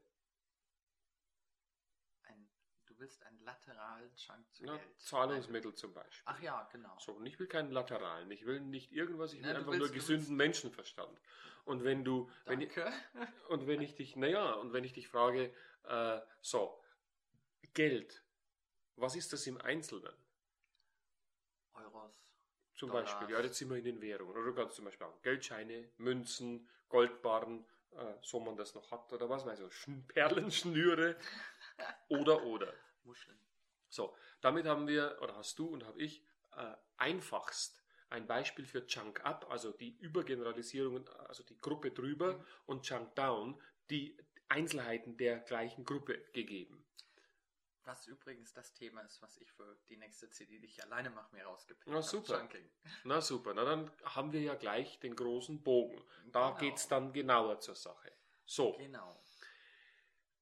wir, jeder von uns, leistet im Sinne äh, der Sprachunpräzision eine ganze Menge, was das Hauptwort betrifft. Und zwar, wie sage ich das? Na, ich mache es vielleicht mal mit einem Beispiel. Äh, Effektivität. Was ist das für ein Wort? Unabhängig davon, dass es ein unbestimmtes Hauptwort im, im grammatikalischen Sinne ist. Eins, das mit E anfängt. Ja, jetzt müsste ich natürlich hier, ich habe es rausgelegt, äh, Science and Sanity von Korsipski oder dann gibt es noch ein, ein ganz hervorragendes Buch, was habe ich denn hier? Äh, die Russen, äh, Sinovjev und Wessel, logische Sprachregeln. Das sind alles, also äh, jeder Menschen, der sich also für die, für die Hintergründe in dieser Richtung äh, linguistisch interessiert, da gibt es eine Unmenge an wirklich tollen Büchern, die, die, die in jede beliebige Tiefe führen. Jetzt im Moment äh, kam ich deswegen auf Korsipski zu sprechen, weil Korsipski und Gregory Bateson mit die Landkarte ist nicht die Landschaft selber, dieser immer und immer und immer wieder strapazierte Satz, äh, auf die Glaubenssysteme zu sprechen komme und auf das, was Menschen wichtig ist oder unwichtig ist und auf die, äh, im Business Practitioner bei mir haben wir diesbezüglich unglaublich lange Zeit herauszufinden und rauszuarbeiten, wie unterschiedlich bestimmte Menschen äh, mit ihren eigenen Glaubenssystemen und mit den Welten, die sie sich selber geschaffen haben, umgehen. Und letztendlich, äh, ich vermute, Julian, das ist bei dir so, bei mir ist es ganz sicher so, jeder Teilnehmer, der zu mir in einen Business Practitioner, einen Master Practitioner, in ein Seminar, ganz allgemein in Workshop von mir kommt, den werde ich herausfordern, was seine Glaubenssysteme und was seine Welten betrifft. Genug ist nie genug. Und ich finde, alles ist möglich.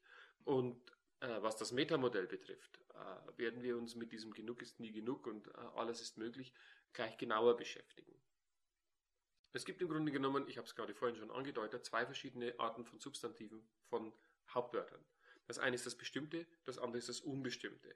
Das eine kann man anfassen, hier zum Beispiel Trinkglas. Das kannst du, äh, und Robert Anton Wilson macht das sehr gerne, hinreichend genau Mhm. beschreiben. Stichwort Nominalisierung hatte ich auf der letzten CD kurz drauf. Ja, wunderbar. Dann, Wunderbar. dann kriegen wir es jetzt im Metamodell in, in, in dem entsprechenden Kontext. So. Jeder Mensch, und wir sind immer noch bei den Tilgungen, bei den Deletions, jeder Mensch fasst zu einem bestimmten Punkt und zu einem bestimmten Grad bestimmte Eigenschaften, bestimmte Fähigkeiten, bestimmte Weltbilder zusammen und attributiert diese Zusammenfassung mit einem sogenannten oder Tag, mit einem Etikett. Mhm. Ein solches Etikett ist zum Beispiel Effizienz. Mhm. Üblicherweise im Leben sprechen wir oder haben wir eine Vielzahl von, von, von Andeutungen und Worten, wo dies automatisch passiert ist und wo wir davon ausgehen, dass du und ich über Effizienz Bescheid wissen, nach dem Motto, du weißt schon, was ich meine, da komme ich später drauf, Gedanken lesen, auch ein Teil im Metamodell. Ich denke mir aber, es ist ganz wichtig, äh, dass sich jeder, der sich mit Sprachmustern und mit Effektivität von Sprachmustern auseinandersetzt, weiß, dass das eine Gerade ist, die nicht immer gerade locker ist. Ich habe es gerade mit Effizienz gehabt. Und du hast über die Effektivität von Sprachmustern gesprochen. Effektivität. Was verstehst du unter der Effektivität von Sprachmustern? Ja, mein lieber Julian, jetzt bist du, weil du ja ein gut ausgebildeter Business Practitioner und Master Practitioner und Trainer und sonst irgendetwas bist, in das Metamodell gesprochen und hast also praktisch herausgefunden, wie eine der Möglichkeiten, wie man ein äh, sogenanntes oder relativ unbestimmtes, unbestimmtes Hauptwort hinterfragt, mit nämlich, was genau meinst du damit? Das ist für mich die zweitwichtigste Frage überhaupt, die man sich im Leben stellen kann. Was genau meinst du damit? Ich muss einfach erfolgreicher werden. Ist kann man erfolgreich anfassen? Nein, das ist nicht. Siehst du, in dem Augenblick, wo ich ein Hauptwort nicht anfassen kann, frage ich mich automatisch, was genau meine ich damit? Ist es nicht, was ich gerade im Kopf habe, ist es nicht die, die. Du hast viel im Kopf größere ein Gehirn. Wie viel wiegt's? Fünf Pfund. Gut. Ist es nicht die größere Herausforderung, erstmal selber zu realisieren, dass im Sprachgebrauch etwas vorliegt, was nicht eindeutig definiert ist? Ich denke, ja, das habe ich gerade vorhin schon gesagt, Julian. Das ist, äh, das gehört sich mit dazu.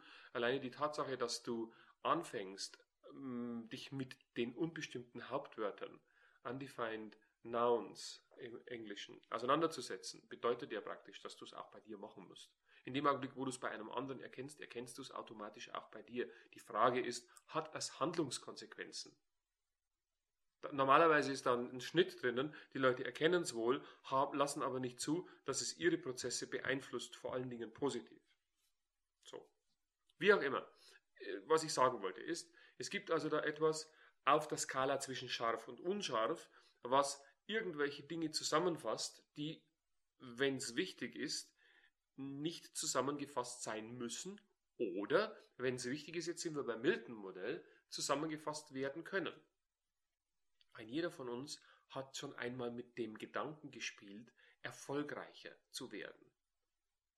Da ist die, die, die, das, das Substantiv, das unbestimmte Hauptwort eingesetzt nach dem Motto, ja, ich weiß schon, was du meinst. Ich spreche, ich spreche etwas an, ich aktualisiere etwas im Unterbewusstsein, wo ich gar nicht weiß, was macht mein Gegenüber damit, ich mache es aber absichtlich. Und in der Art, wie das Metamodell dazu geeignet ist, jedem Menschen die Stimmung zu verderben, fühlt sich das Milton-Modell immer angenehmer an. Mm, ja, das kommt, wenn das richtig angewendet ist, mir natürlich ist mit den zunehmenden von deinem, von deinem, von deinem Satz von vorhin ist es mir nur gerade ebenso stark aufgefallen, dass man mit dem Metamodell ja jeden an, an den Rand des Wahnsinns treiben kann, indem man einfach weiterfragt und weiterfragt und weiterfragt. Und da ist das Milton-Modell, also das ist so die, die Reflexion, die ich von gerade eben habe, so, so ein Gedanke, ist es einfach angenehmer, es ist schön. Ja, das mag für dich, das ist äh, im Übrigen, wenn ich, wenn ich also jetzt äh, dich darauf ansprechen dürfte, dann würde ich sagen, das ist äh, eine sogenannte oder Ursache-Wirkungskonstruktion, die ich weiter unten noch also behandeln wollte. Das ist das Metamodell. Für dich in deiner Welt gilt das. Es ist schon in Ordnung. Wenn wir über das Metamodell sprechen, mache ich dir halt auch klar, was du dann da tust. Also wenn du es wenn, wenn markierst und wenn du sagst, für mich ist das, wunderbar. Ich sage meistens viel brutaler, du kennst mich in meiner direkten Art. So, nee, für mich nicht.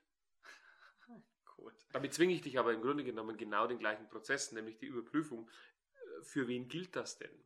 Äh, das ist, bei, also das ist unter der Untergruppe Verzerrungen äh, in den drei Hauptgruppen des Metamodells zu finden.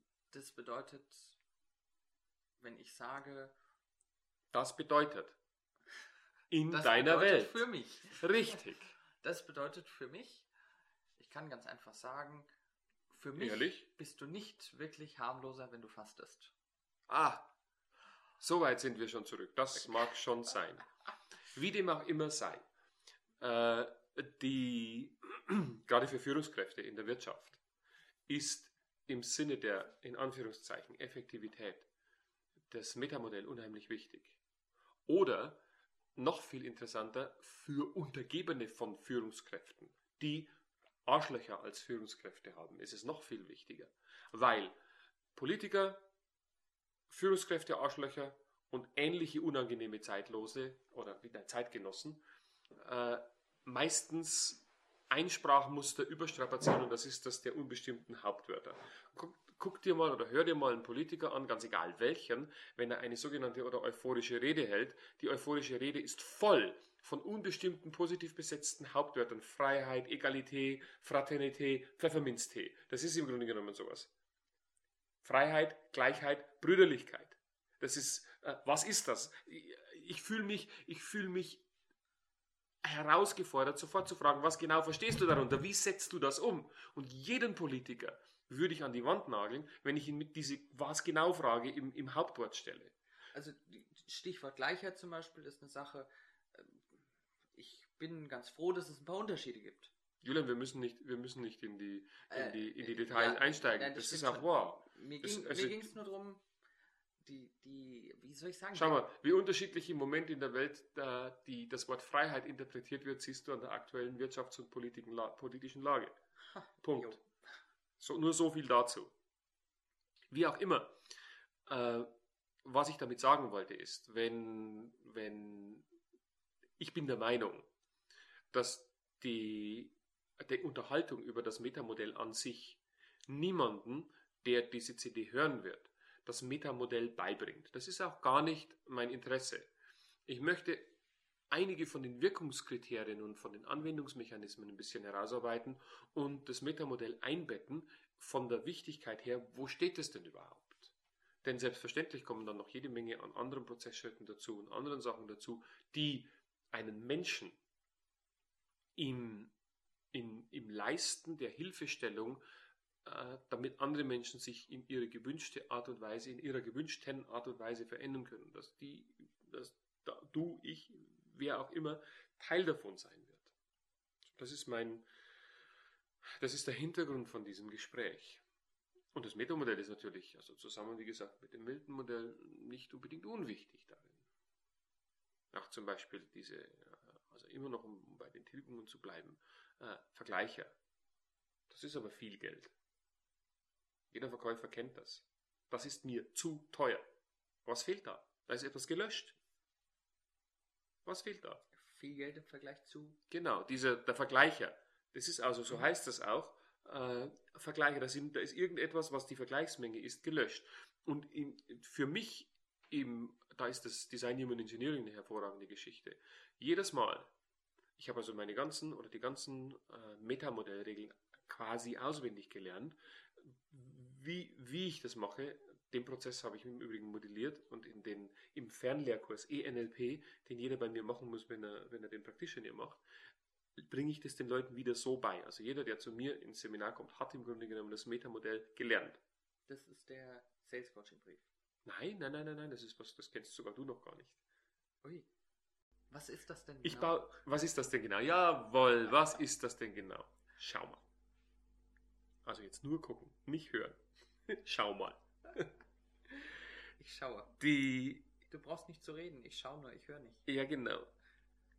Ich habe mich mit dem Richard unterhalten. Und wir Deutschen neigen ja dazu, äh, Ausbildungen und Inhalte und, und Wissenskonglomerate zu instrumentalisieren und zu bürokratisieren und was weiß ich nicht sonst noch alles. Dabei ist das Allerwichtigste im Modell von NLP, wenn du als Trainer weißt das, ich als Trainer weiß das, viele wissen es aber leider nicht. Das Allerwichtigste, was du einem Menschen beibringen kannst, die sogenannte oder Attitude, die Einstellung äh, zu etwas. In diesem Falle die Einstellung zu einem anderen Menschen, die Einstellung, wie helfe ich jemandem, sich zu verändern. Ich halte schon von vornherein nichts davon äh, einen Business Practitioner und einen Master Practitioner, also den, den, normalen Practitioner und den Aufbaustufe, inhaltlich voneinander zu trennen, dass ich sage, du kriegst im ersten erstmal 50% und im zweiten 50% mehr. Ich trenne das. Im im, im ersten, was jetzt im Mai stattfinden wird durch mein Change-Seminar, äh, achte ich ausschließlich auf Attitude. Da achte ich im Grunde genommen drauf, dass die Leute das durchgemacht haben, was sie von anderen Leuten erwarten, womit sie sich auseinandersetzen und die Prozesse machen. So. Und dann im, im Herbst stelle ich das Modell von NLP vor, in einer ähnlichen Art und Weise, wie du es kennst und wie wir hier jetzt auch so praktisch im Gespräch uns darüber unterhalten. Äh, selbstverständlich ist die Gruppe unterschiedlich und selbstverständlich mache ich nie ein gleiches Seminar. Das bedeutet, normalerweise muss ich mir ganz große Gedanken machen, habe ich schon alles oder habe ich nicht alles, damit ich das ganze Modell darstelle. Darauf habe ich keine Lust mehr. Je nach Zusammensetzung der Gruppe möchte ich mir es auch leisten können, zwar Wirkungsmechanismen darzustellen, aber tatsächliche Inhalte des Modells nicht unbedingt abhaken zu müssen. Ich habe kein Interesse, Stück für Stück für Stück für Stück das Metamodell abzuhaken von A nach B nach C nach D nach E nach F nach G und so weiter. Das, das kann, das muss ich auch nicht tun, das kann theoretisch jeder machen, wenn er ein Buch liest. Ich kenne nur die Natur des Menschen. Äh, die meisten Menschen setzen sich nicht so gerne mit Büchern auseinander und lernen daraus. Deswegen mache ich das also über das Internet, über ENLP. Du kriegst entsprechende äh, Sachen zugeschickt und am Ende, nach drei Monaten oder nach vier Monaten, weißt du sicher, in den Übungen, die du gemacht hast und in all dem, äh, da ist jetzt der theoretische Unterbau des Modells von NLP drin. Punkt. So, dann kann ich wieder machen, was ich mag. Die Frage liegt jetzt natürlich nahe. Ähm, das ENLP-Angebot, ist es speziell nur an die Seminarteilnehmer bei dir gerichtet? Ja, ausschließlich. Das ist meins. Das, ist, das gehört sich zusammen. Also das ENLP-Angebot gehört sich äh, Attitude, äh, Content, Anwendung. Das ist, ich, definiere im Grunde genommen für mich, äh, zusammen mit Richard habe ich das gemacht, aber ich definiere die NLP-Ausbildung neu. Also das ist, äh, das sage ich hier so locker zum ersten Mal, aber dadurch, also damit werde ich mich im Grunde genommen äh, oder stelle ich mich schon konträr zu den Auffassungen der deutschen NLP-Gemeinde, äh, weil dort geht es Inhalt, Inhalt, Inhalt, Inhalt. Und dann muss man das üben und das machen und da muss so viel gemacht werden und dann muss das machen. Das ist mir gar nicht wichtig. NLP ist eine Einstellungsgeschichte.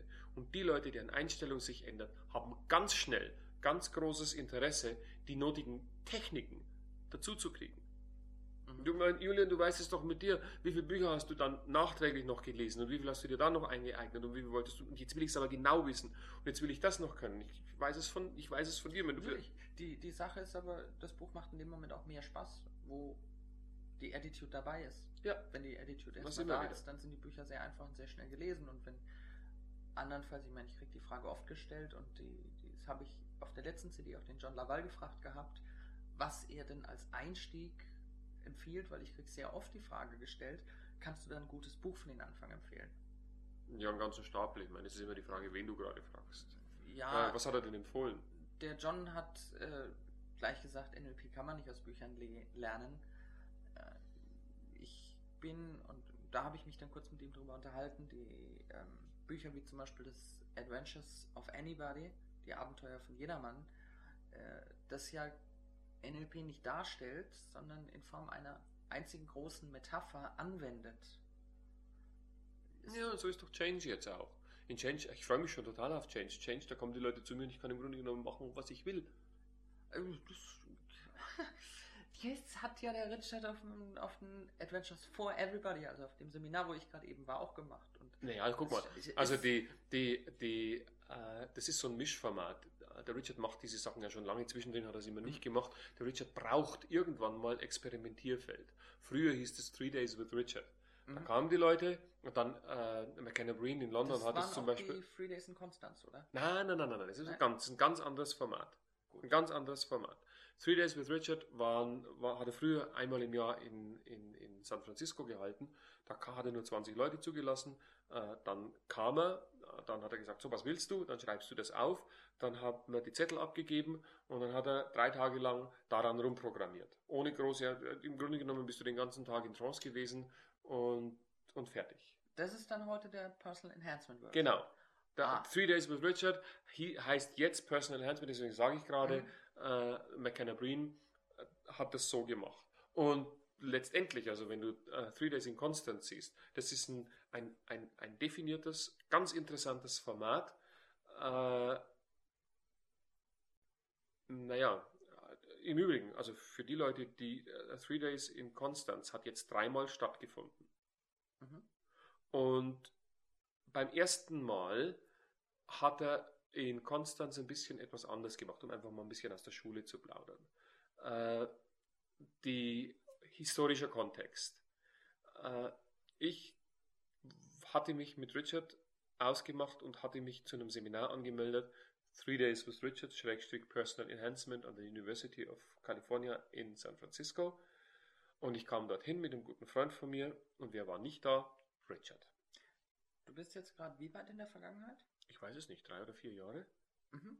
Drei Jahre. Also du kanntest Richard schon und Länger. Ja, ja, ich kannte ihn schon gut und ich, da hatte ich mich angemeldet, äh, da habe ich ganz viel von ihm gelernt.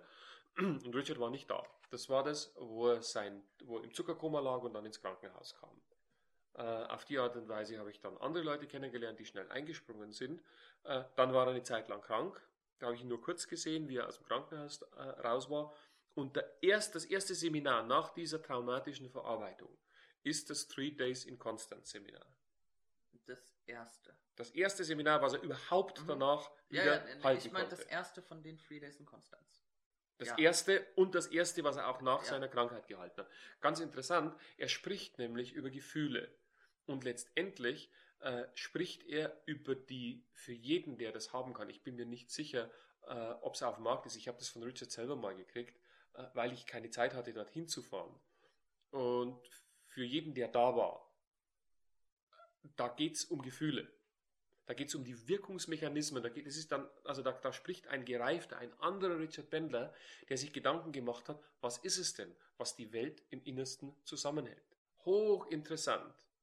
Und dann, und jetzt wird es interessant, jeder, der das haben kann, und jeder kann es haben, weil es es beide Male auf Video gibt. Three Days in Konstanz 2 und Three Days in Konstanz 3, wo es jeweils sechs Videokassetten gibt, Mhm. sind exakt das gleiche Seminarformat. Also nicht wie das erste, sondern zwei gleich Zwei und drei. Zwei Zwei und drei, drei. genau. Ein, eine Herausforderung für jeden, der sich mit NLP beschäftigt, ist, wieso ist das gleich? So viele Leute sagen, es ist doch total anders. Ich habe mit Richard, ich weiß, was der Richard, ich kenne ich kenn eigentlich fast alle Seminarformate von Richard. Und ich weiß einfach, und ich habe es ich von ihm bestätigt, das ist eins und zwei ist präzise gleich. Die Videoaufzeichnung ist noch ein bisschen andere gewesen und ähnliches. Ich habe da mit dem, ich habe da mit dem Regisseur in Anführungszeichen gesprochen und alles das, aber die, die, die, die, der, der Inhalt, das worum es geht, ist beim ersten und beim zweiten präzise gleich. Stichwort Inhalt. Mit dem, ich wollte jetzt gerade sagen, das, was du gerade als Inhalt bezeichnet hast, hätte ich nämlich als Rahmen bezeichnet. Sprich, der rote Faden, der sich, Das, was er da macht. das, was er macht, genau, ohne dass die Leute das wissen. Ich kann dir Und auch sagen, was es ist, wenn du es möchtest. Ja, natürlich. Okay? Zeige mir, welche schlechten Gefühle du hast und ich zeige dir, wie ich sie dir nehme und wie ich sie gegen etwas anderes ersetze und dich dazu zwinge, dass du gute Gefühle in Zukunft haben musst und dann das generalisiere. Und wie ich dir beibringe, als lieber NLP-Trainer Advanced, wie du das machen kannst. Eine Meisterleistung. Und was war jetzt an dem ersten Konstanz-Seminar der Unterschied? Find's raus. Ich bin mir nicht sicher, ich bin mir nicht sicher, ob äh, das erste Konstanzer Seminar für jeden äh, zugänglich ist, aber das zweite und das dritte ist zugänglich und die, die, es ist einfach, also jeder Mensch kann wahnsinnig, jeder Mensch, der sich mit NLP beschäftigt, kann wahnsinnig viel damit lernen. Diese beiden, zumal, also du hast sechs Videobänder. Du musst also im Grunde genommen die größeren Bögen erst einmal analysieren. Du musst mal rauskriegen, was läuft denn da im Moment. Dann musst du die vergleichen. Was hat der denn wann wo gemacht? Wenn der am ersten Tag im ersten Seminar das gleiche gemacht hat wie am zweiten Tag, am, am, am, im zweiten Seminar am ersten Tag, ja, wo ist denn dann das gleiche? Und jetzt bin ich wieder dabei, NLP als Prozess und nicht als Inhalt. Das kann sein, dass Richard vollkommen andere Geschichten erzählt. Das mache ich auch. Hm? Also der Die Inhalt Metapher, der Inhalt der Metapher, sich. der Inhalt der Metapher verändert sich. Und ich habe Richard schon, äh, er nennt das Layering. Äh, wenn du bei Richard an einem Seminar teilnimmst, kann das sein, dass er fünfmal das gleiche hintereinander macht mit unterschiedlichen Metaphern, wenn er merkt, dass einer immer noch so stur ist, dass er es nicht kapiert hat. Der testet seine Sachen auch. Das kriegen natürlich die meisten Leute, die da einfach nur so im Seminar sitzen, nicht so richtig mit. Für die, die können nur lachen und für die sind ein guter Unterhalter und dann, und dann wundern sie sich, warum sie immer wieder wegdröseln und sonst irgendetwas. Ja gut, aber die Wirkung merken sie dann. Ja. Ich werde die, die, die Bezeichnung, ich war bei den Adventures for Everybody, war ich äh, mit der Carmen da, die das erste Mal beim Richard war. Oh je. Ich stecke gerade mitten im Praktischen, ist das erste Mal beim Richard. Und ähm, ich weiß nicht mehr, ersten oder zweiten Tag abends waren wir auf dem Weg zum Essen. Und da hat sie das Ganze bezeichnet mit einem Wort, das ich sehr schön fand. Du, das ist ja ganz schön spooky heute. Ach ja, ich meine, es ist bei mir das Gleiche, wenn es dann so zur Sache geht und wenn die Leute merken, oh weh, ich finde da keinen Ausweg mehr, ich muss mich verändern. Ich meine, zwischen dem, zwischen der Aussage, ich will mich verändern und der Erkenntnis, oh weia, da kommt einer, der packt mich und der zieht mich da entlang, wenn ich nicht freiwillig gehe, ist schon ein kleiner Unterschied. Ja, das ist gut. Man, man merkt auch immer, ich habe, das habe ich ganz am Anfang mal erzählt. Man merkt auch immer. Julian, ja. wir, sind, wir sind dabei, eine Metamodell-CD aufzunehmen. Ja, Lehrbeispiele braucht es doch immer wieder. Ja, genau. Und dann Braucht muss ich sie aber auch hinterfragen, wer ist denn dieser Mann? Also, ich. lieber Zuhörer, um da mal auch in dieses Mikrofon reinzusprechen, wir sind schon immer noch im Grunde genommen bei der Sache, aber manche äh, Metaphern brauche ich eigentlich. Äh, ich erwarte im Übrigen von niemandem, der jetzt äh, sich vielleicht sogar einen Kopfhörer übergestülpt hat und das irgendwo in, bei irgendwelchen äh, Entspannungsübungen oder Tätigkeiten hört. Ich erwarte von niemandem, dass er mittlerweile noch den Faden hat, wo sich es entlanghangelt und worum es geht. Es genügt, wenn ich den habe. Es geht auch nicht darum, ich sage es ganz deutlich, es geht nicht darum, das äh, Milton Model oder das Meta Model äh, zu vermitteln, sondern es geht äh, um andere Dinge. Und jetzt bin ich da mal ganz abgechunkt. Was genau meinst du denn mit diesen anderen Dingen? Das sage ich nicht. Wie auch immer, wir sind gewesen bei den Tilgungen, bei den Deletions und äh, der Vergleicher war das letzte, das ist viel Geld verglichen mit was. Und eins interessiert mich natürlich noch die ganzen Modaloperatoren äh, gerade im Sinne der Motivation, äh, haben Modaloperatoren natürlich eine, eine, eine ganz wichtige Bedeutung. Ich kann das nicht. Neurophysiologisch funktioniert das ja nicht, dieses Ich kann das nicht. Wenn jemand zu mir sagt, ich kann nicht Radfahren, zum Beispiel, bedeutet das, er kann sich damit auseinandersetzen, den Prozess des Radfahrens zu erlernen und entscheidet sich, das nicht zu tun. In jedem Ich kann nicht steckt der Unwille, aber nicht die Unfähigkeit. Das ist ganz wichtig. Und wenn jemand zu mir sagt, äh, ich kann keine Arbeit finden, dann, wobei das kann, der Modal muss ist zum Beispiel ein anderer Modaloperator, sollte ist ein anderer Modaloperator. Also all diese. Speziell nachgefragt. Ein Satz wie zum Beispiel, ich kann keine 500 Kilo stemmen. Gewicht. Mhm. Das, ist eine reale, das ist eine reale Grenze. Das ist eine reale Grenze. Ja, das kann stimmen. Ich kann auch kein, ich kann nicht fliegen. Also ich steige in ein ja. Flugzeug. Die, diese Welt meine ich nicht. Modaloperatoren im Sinne der persönlichen Fähigkeit. Mhm. Ich kann keine Arbeit finden. Ich kann nicht. Natürlich. Äh, ich, kann, ich kann auch, ich kann selbstverständlich von einem 20-stöckigen Hochhaus herunterspringen. Wir sprechen von einem natürlichen Rahmen der Welt äh, findet aber nicht da, speziell im Kopf auf einmal die, dieses Framing statt, dass jemand sagt, es ist eine real existierende Grenze, dass er keine Arbeit finden kann? Ja. Da ist ja ja, ja, ja, ja, ja Julia, Arbeit ja. finden können für genauso ja, das macht ja, das viel. macht ja die Modal, guck mal, Modaloperatoren sind deswegen so wichtig, also der, sowohl der Möglichkeit als auch der Unmöglichkeit, also äh, der, der Notwendigkeit, Modaloperatoren sind für mich deswegen so nützlich, weil sie mir immer äh, eine, die Grenze aufzeigen. Wo sind die Grenzen des Glaubenssystems meines Gegenübers? Ich kann nicht. Bedeutet das, dass in seiner Welt es unmöglich ist. Und Punkt. An mir liegt es dann, das herauszufordern, wie auch immer. Äh, da gibt es ja verschiedene Möglichkeiten. Die, die, was würde passieren, wenn äh, oder, oder, oder, oder die klassischen Herausforderungen, also äh, die ganzen Geschichten, die heute im Grunde genommen keiner mehr macht, die man aber im, im äh, Patterns oder beziehungsweise im, im äh, Structure of Magic mühelos nachlesen kann. Also für, für diejenigen, die sich wirklich antun wollen. Ich bin ja der Meinung, äh, das muss gar nicht sein. Da gibt es ein paar viel, viel bessere Bücher, wo das ganz schnell geht. Zum Beispiel? Ich habe ein paar hier liegen. Also dem Klausi seine Sachen mag ich zum Beispiel hervorragend. Für die, für die, die hier, ich habe was extra rausgelegt dafür. Äh, die, die Magie des Fragens im Jungfernmann Verlag erschienen äh, Klaus Kroschowiak und Stefan Heiligtag. Das ist ein wirklich gutes, also eine, eine theoretische Arbeit. Fast niemanden würde ich, das, das ist DIN A4 und jetzt lassen wir mal gucken, das sind fast über 500 Seiten. Also äh, ich mag den Klaus wahnsinnig gern und was der sich da an Arbeit gemacht hat, ist einfach unglaublich. Äh, das ist im Grunde genommen die, die Vorgeschichte des Metamodells, die Entwicklung des Metamodells, auch teilweise ein bisschen historisch. Da ist zum Beispiel äh, Noam Chomsky ist mit drin, fast das gesamte Modell. Gerade, dass er also John Grinders äh, Doktorarbeit nicht abgedruckt hat über die Deletions, das verwundert mich.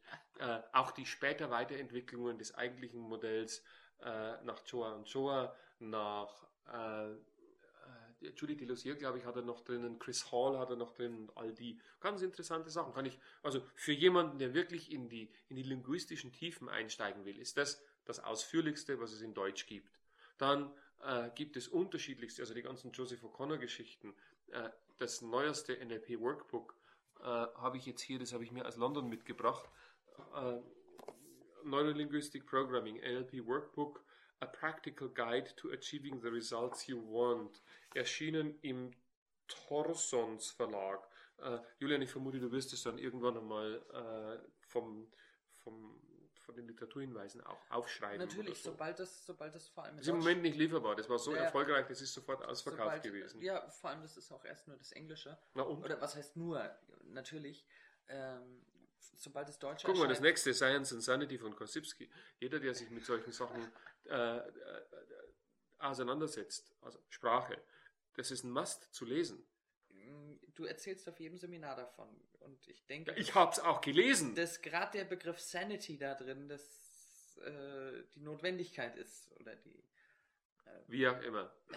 Also, das sind äh, dem, dem, dem Klausi seine Sachen und die also das ist, das ist so ein, so ein Konglomerat. Ich meine, in jedem, in jedem würde ich meinen NLP-Buch, in jedem praktischen Ausbildung, in jeder masterpraktischen Ausbildung geht es bis zum Erbrechen ums Metamodell. Äh, das ist auch nicht heiliger als der Papst.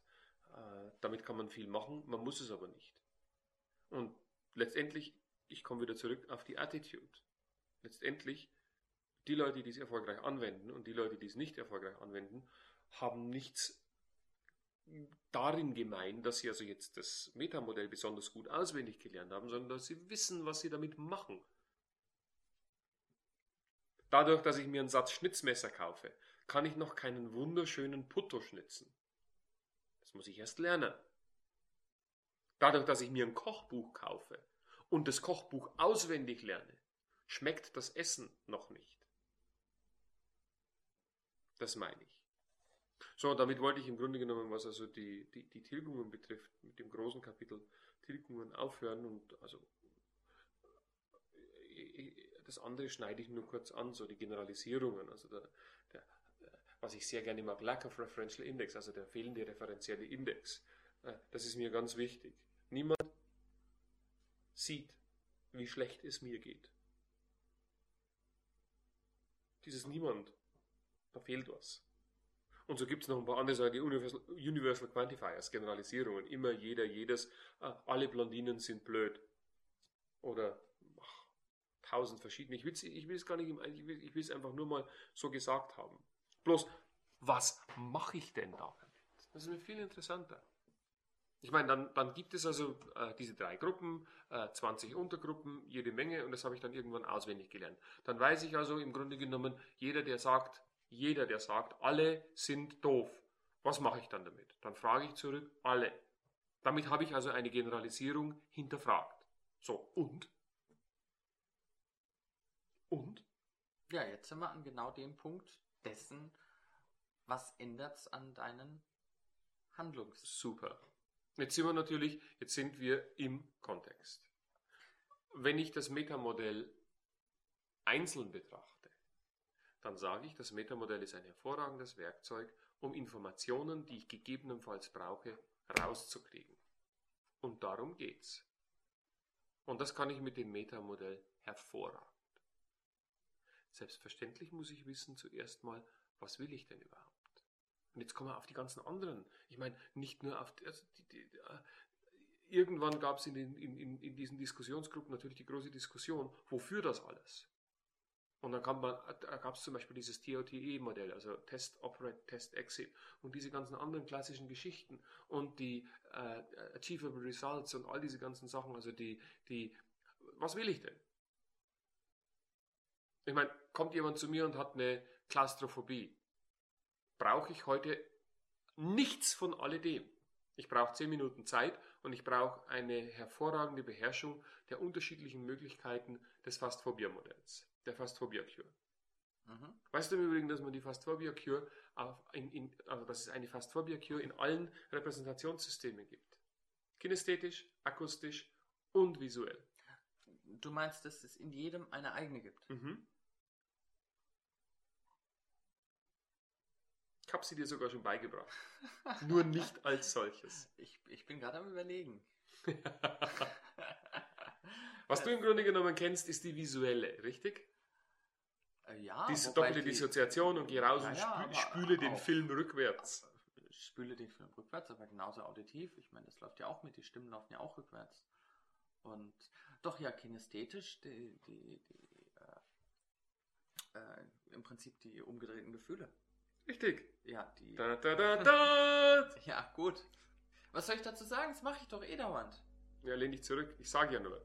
Die, die, wir, wir haben in je, jedes NLP-Buch äh, verzeichnet als Fast Phobia Cure diese uralte Technik, die die Leute damals in der dritten Version, nachdem das äh, Milton H. Erickson Modell äh, festgestellt hat, hat man sich gedacht, so was kann man jetzt damit machen. Und dann gab es diese Standardgeschichten.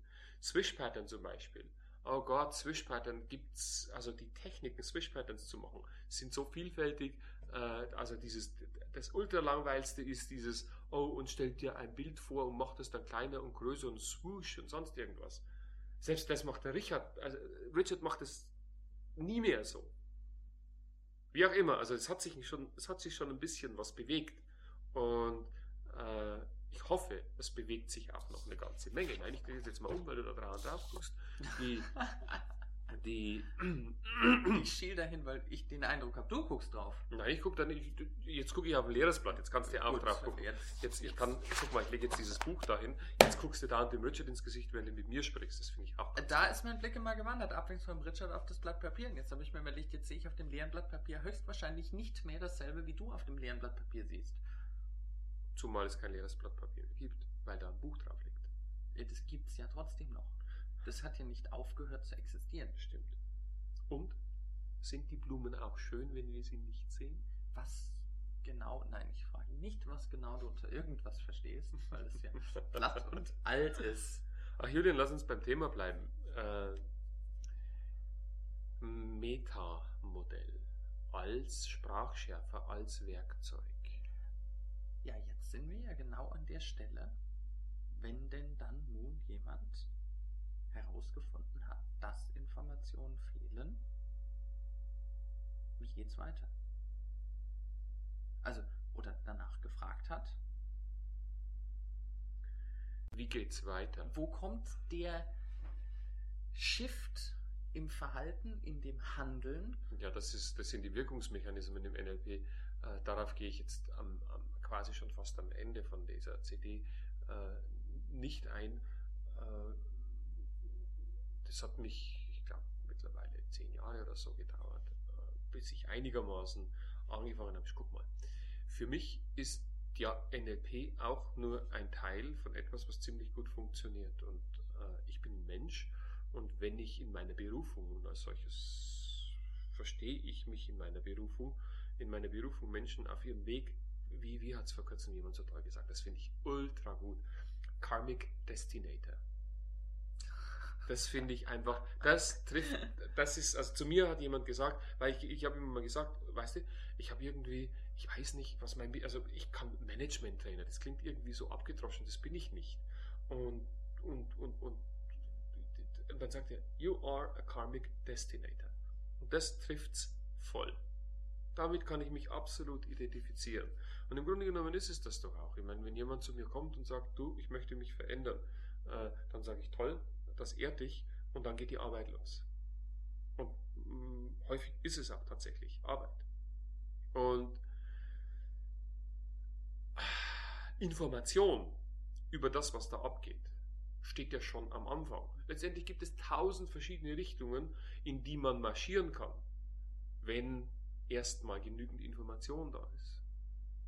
Und selbstverständlich, also ich meine, so geht's los. Wenn jemand zu mir sagt, ich möchte mich verändern, dann freue ich mich, weil damit hat er mir Gelegenheit gegeben, anzufangen zu fragen. Ich kann mich nach, nach, den, ich kann mich nach den Generalisierungen oder an den Generalisierungen ranhangeln, ich kann mich an den Verzerrungen ranhangeln, ich kann mich an den Löschungen ranhangeln. Ganz egal. Ich kann, ich, kann, ich kann jeden Aspekt des Metamodells nehmen und das tue ich meistens auch. Ich hangle mich da dran ran. Die, das Modell der menschlichen Veränderung auch ein solches gibt es. Funktioniert nach anderen Kriterien, aber das ist also so ein etwas, eine, etwas advancedere Geschichte, so eine Modellgeschichte. Da gibt es also so sechs bestimmte Aspekte, äh, die erfüllt sein sollen, aber das hat nichts mit dem Metamodell zu tun. Dann bist das du jetzt Meta bei dem High Performance Coaching. Ich bin im Grunde genommen, naja, der Michael hat diesbezüglich nichts anderes gemacht, als diese äh, sechs Grundkriterien äh, der Richtung, der Ressourcen, der Motivation und, und, und zu, zu utilisieren und clever zu utilisieren, kann ich nur sagen. Und du bist jetzt beim Michael Breen, Breen nicht Grinder, weil wir Michael, hatten vorhin den Michael, Michael Breen. Michael Breen in London. Genauer definieren. Und den Referential Index.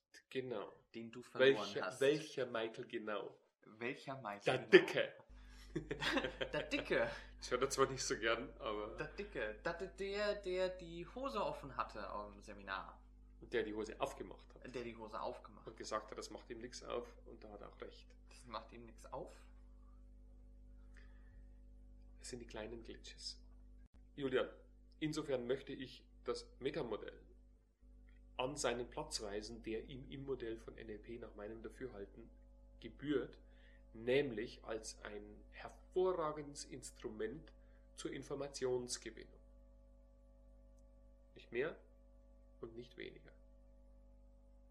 Und dann kommen natürlich die ganzen anderen Bereiche dahinter. Was mache ich mit dieser Information? Also wenn ich weiß, was ich erreichen will. Wenn mir jemand sagt, ich möchte X, dann, dann weiß ich, okay, dann alles, was ich jetzt sage, alles, was ich tue, alles, was ich dem, meinem Gegenüber als, als äh,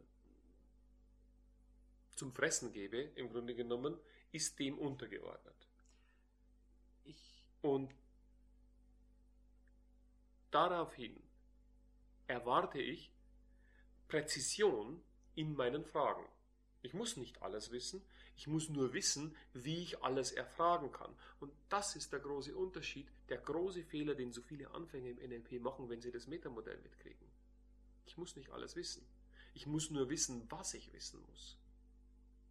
Und selbst wenn ich guten Leuten zuhöre, wenn sie das Metamodell anwenden und herausfordern, merke ich, äh, die fragen einfach zu viel. Für mich ist das Hören, das richtige Hören auf der richtigen Ebene viel wichtiger.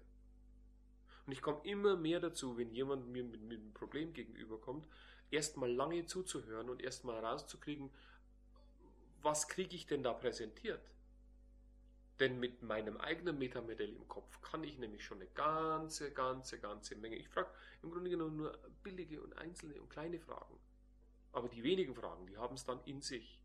Ja, vor allem du kommst fast immer genau auf die Fragen, habe ich zumindest den Eindruck, die ich dann gleich nicht beantworten kann. An die Grenzen. Das ist ja, ja der Sinn der Sache. Du fragst genau dahin, wo die Löcher sind. Naja, aber selbstverständlich, Julian. Das ist ja der Sinn der Sache. Die, ja, natürlich. Wollte es jetzt Schau einfach nochmal bestätigen. Um es in diesem Modell bleiben zu sagen, was ich möchte, ist möglichst viele Löcher in die Blase deines, deiner realen Welt hineinzustechen und sie vielleicht sogar irgendwann mal peripher zum Platzen zu bringen. Du, alles das, was du nämlich nicht kennst und kannst, ist außerhalb deiner Welt. Mhm. Und diese Löcher, die dann bei mir oder bei demjenigen, mit dem du dich unterhältst, da sind, die nimmst du ja wahr. Die, die Frage, wo ich nochmal gerne hin wollte, ist, um das Metamodell anzuwenden, ist es ja genauso notwendig, dass ich erstmal. Stillschweigende Voraussetzung. Wer sagt das? Mir scheint. Ah. Science and Sanity Korsipski, Kapitel 6, Seite 348. Okay. In meiner Welt. Mir 348. scheint Mir scheint in meiner Welt. das E-Prime-Modell. Das E-Prime. E-Prime. E-Prime. Ach, E-Prime. Ja, genau. Das ist also die, ja, spricht das ja im Englischen, das ist also das, äh, wie man die Sprache, wie jeder, der das Modell anwendet, äh, die Sprache so verändert, dass er sofort die Grenzen seines äh, Glaubenssystems, mit, zum Beispiel dieses mir scheint, das ist das, was ich meine. Gut, mir scheint, um das Metamodell anzuwenden und eine fehlende Information zu erfragen, sprich Wem? in die Blase, Referential Index. Wem fehlt die Information? Dir oder eine dem? meinem Gegenüber fehlende Information. Der Gegenüber weiß das gar nicht. Dir fehlt sie, er Julian. weiß, ja, Das ist ja der Trick. Wenn du, wenn du etwas mir anwendest, scheint, dass die, die allererste Herausforderung ist erst einmal, dass ich erst einmal wahrnehme, dass mir diese Information fehlt. Ja, richtig. Sonst könntest du das Metamodell auch gar nicht anwenden. Und das habe ich ja gerade gesagt. Der größte, der größte Fehler der Anfänger im, im, im NLP, die das Metamodell lernen, ist, einfach mal drauf loszufragen. Die Meisterschaft besteht im Schnitzenlernen, im Kochenlernen. So, jetzt bleibe ich mal genau bei dem Begriff. Ja. Begriff. Kochen ist ja ein zusammengefasster Prozess, in dem sehr viele einzelne Schritte drin stattfinden. Richtig. Und auch eine ganze Menge an persönlicher Erfahrung. Das, äh, ja, Eins bedingt das andere. ja, ich habe gerade einen sehr interessanten Sushi-Reis zum Beispiel gegessen.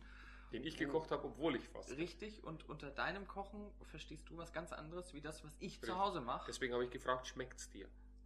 Ja, für mich besteht Kochen durchaus auch daraus, Dinge auszupacken, auf den Teller zu legen und in die Mikrowelle zu stecken. In deiner Welt. In meiner Welt. Also Worauf willst du hinaus? Kochen sind schon verschiedene. Das, wenn ich vom Kochen spreche, da drin viel Informationen getilgt sind. Natürlich, Natürlich, ja der ganze vor- Prozess. Der ganze Prozess. Ich habe mir einen Sushi-Reis gekocht. ja, Siehst du, wenn ich es lernen möchte, muss ich anfangen zu fragen. Was genau hast du denn da gemacht? Was war das Erste, was du gemacht hast?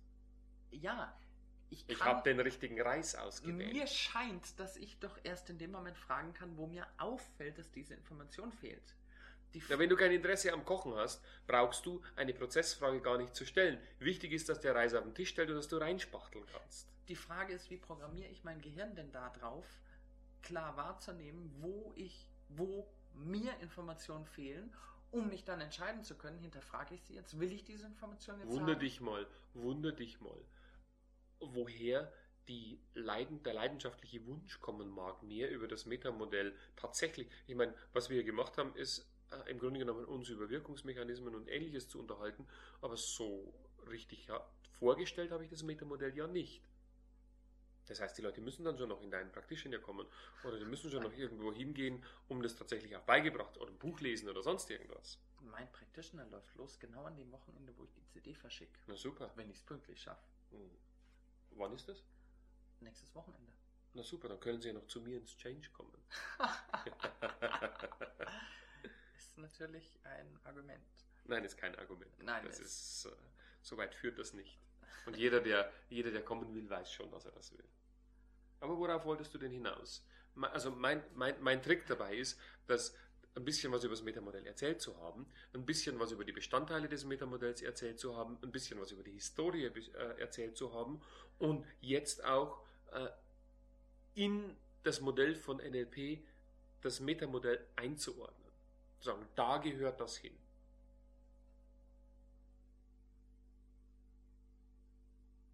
Ich versuche mal, ich drehe mal die Frage um. Oder ich versuche sie aus einer anderen Perspektive zu betrachten. Wenn du, Dann versuch weiter. ich formuliere jetzt die Frage aus einer anderen Perspektive. Im Übrigen im Rhetorischen, wir sind immer noch beim NLP. Du musst mir nicht ankündigen, was du gleich tun willst. Du könntest das theoretisch auch tun, dann würden wir Zeit sparen. Nein, nein, Die- ich nehme ich nehm, ich nehm dich einfach nur, du machst ganz, du, das ist ganz normale Sprache, die du machst. Nur in dem Augenblick, wo ein NLP-geschultes Ohr anfängt zu optimieren, wenn ich zum Beispiel Führungskräfte-Coaching mache, passiert nichts anderes. Ich, ich analysiere nur solche Sprachmuster und sage, guck mal, den Satz hättest du gar nicht sagen müssen, der ist vollkommen überflüssig, tu es einfach. Mhm. Das denke ich ist auch. Mir scheint, als ist das auch eine der, der besten Methoden, das Ganze zu lernen. Ähm, Das Ganze. einfach zu. Das Metamodell kann einen in den Wahnsinn treiben. Ich, ich frage gar nicht. Ich habe gar ich hab Was keine einzige Frage gestellt. Gut.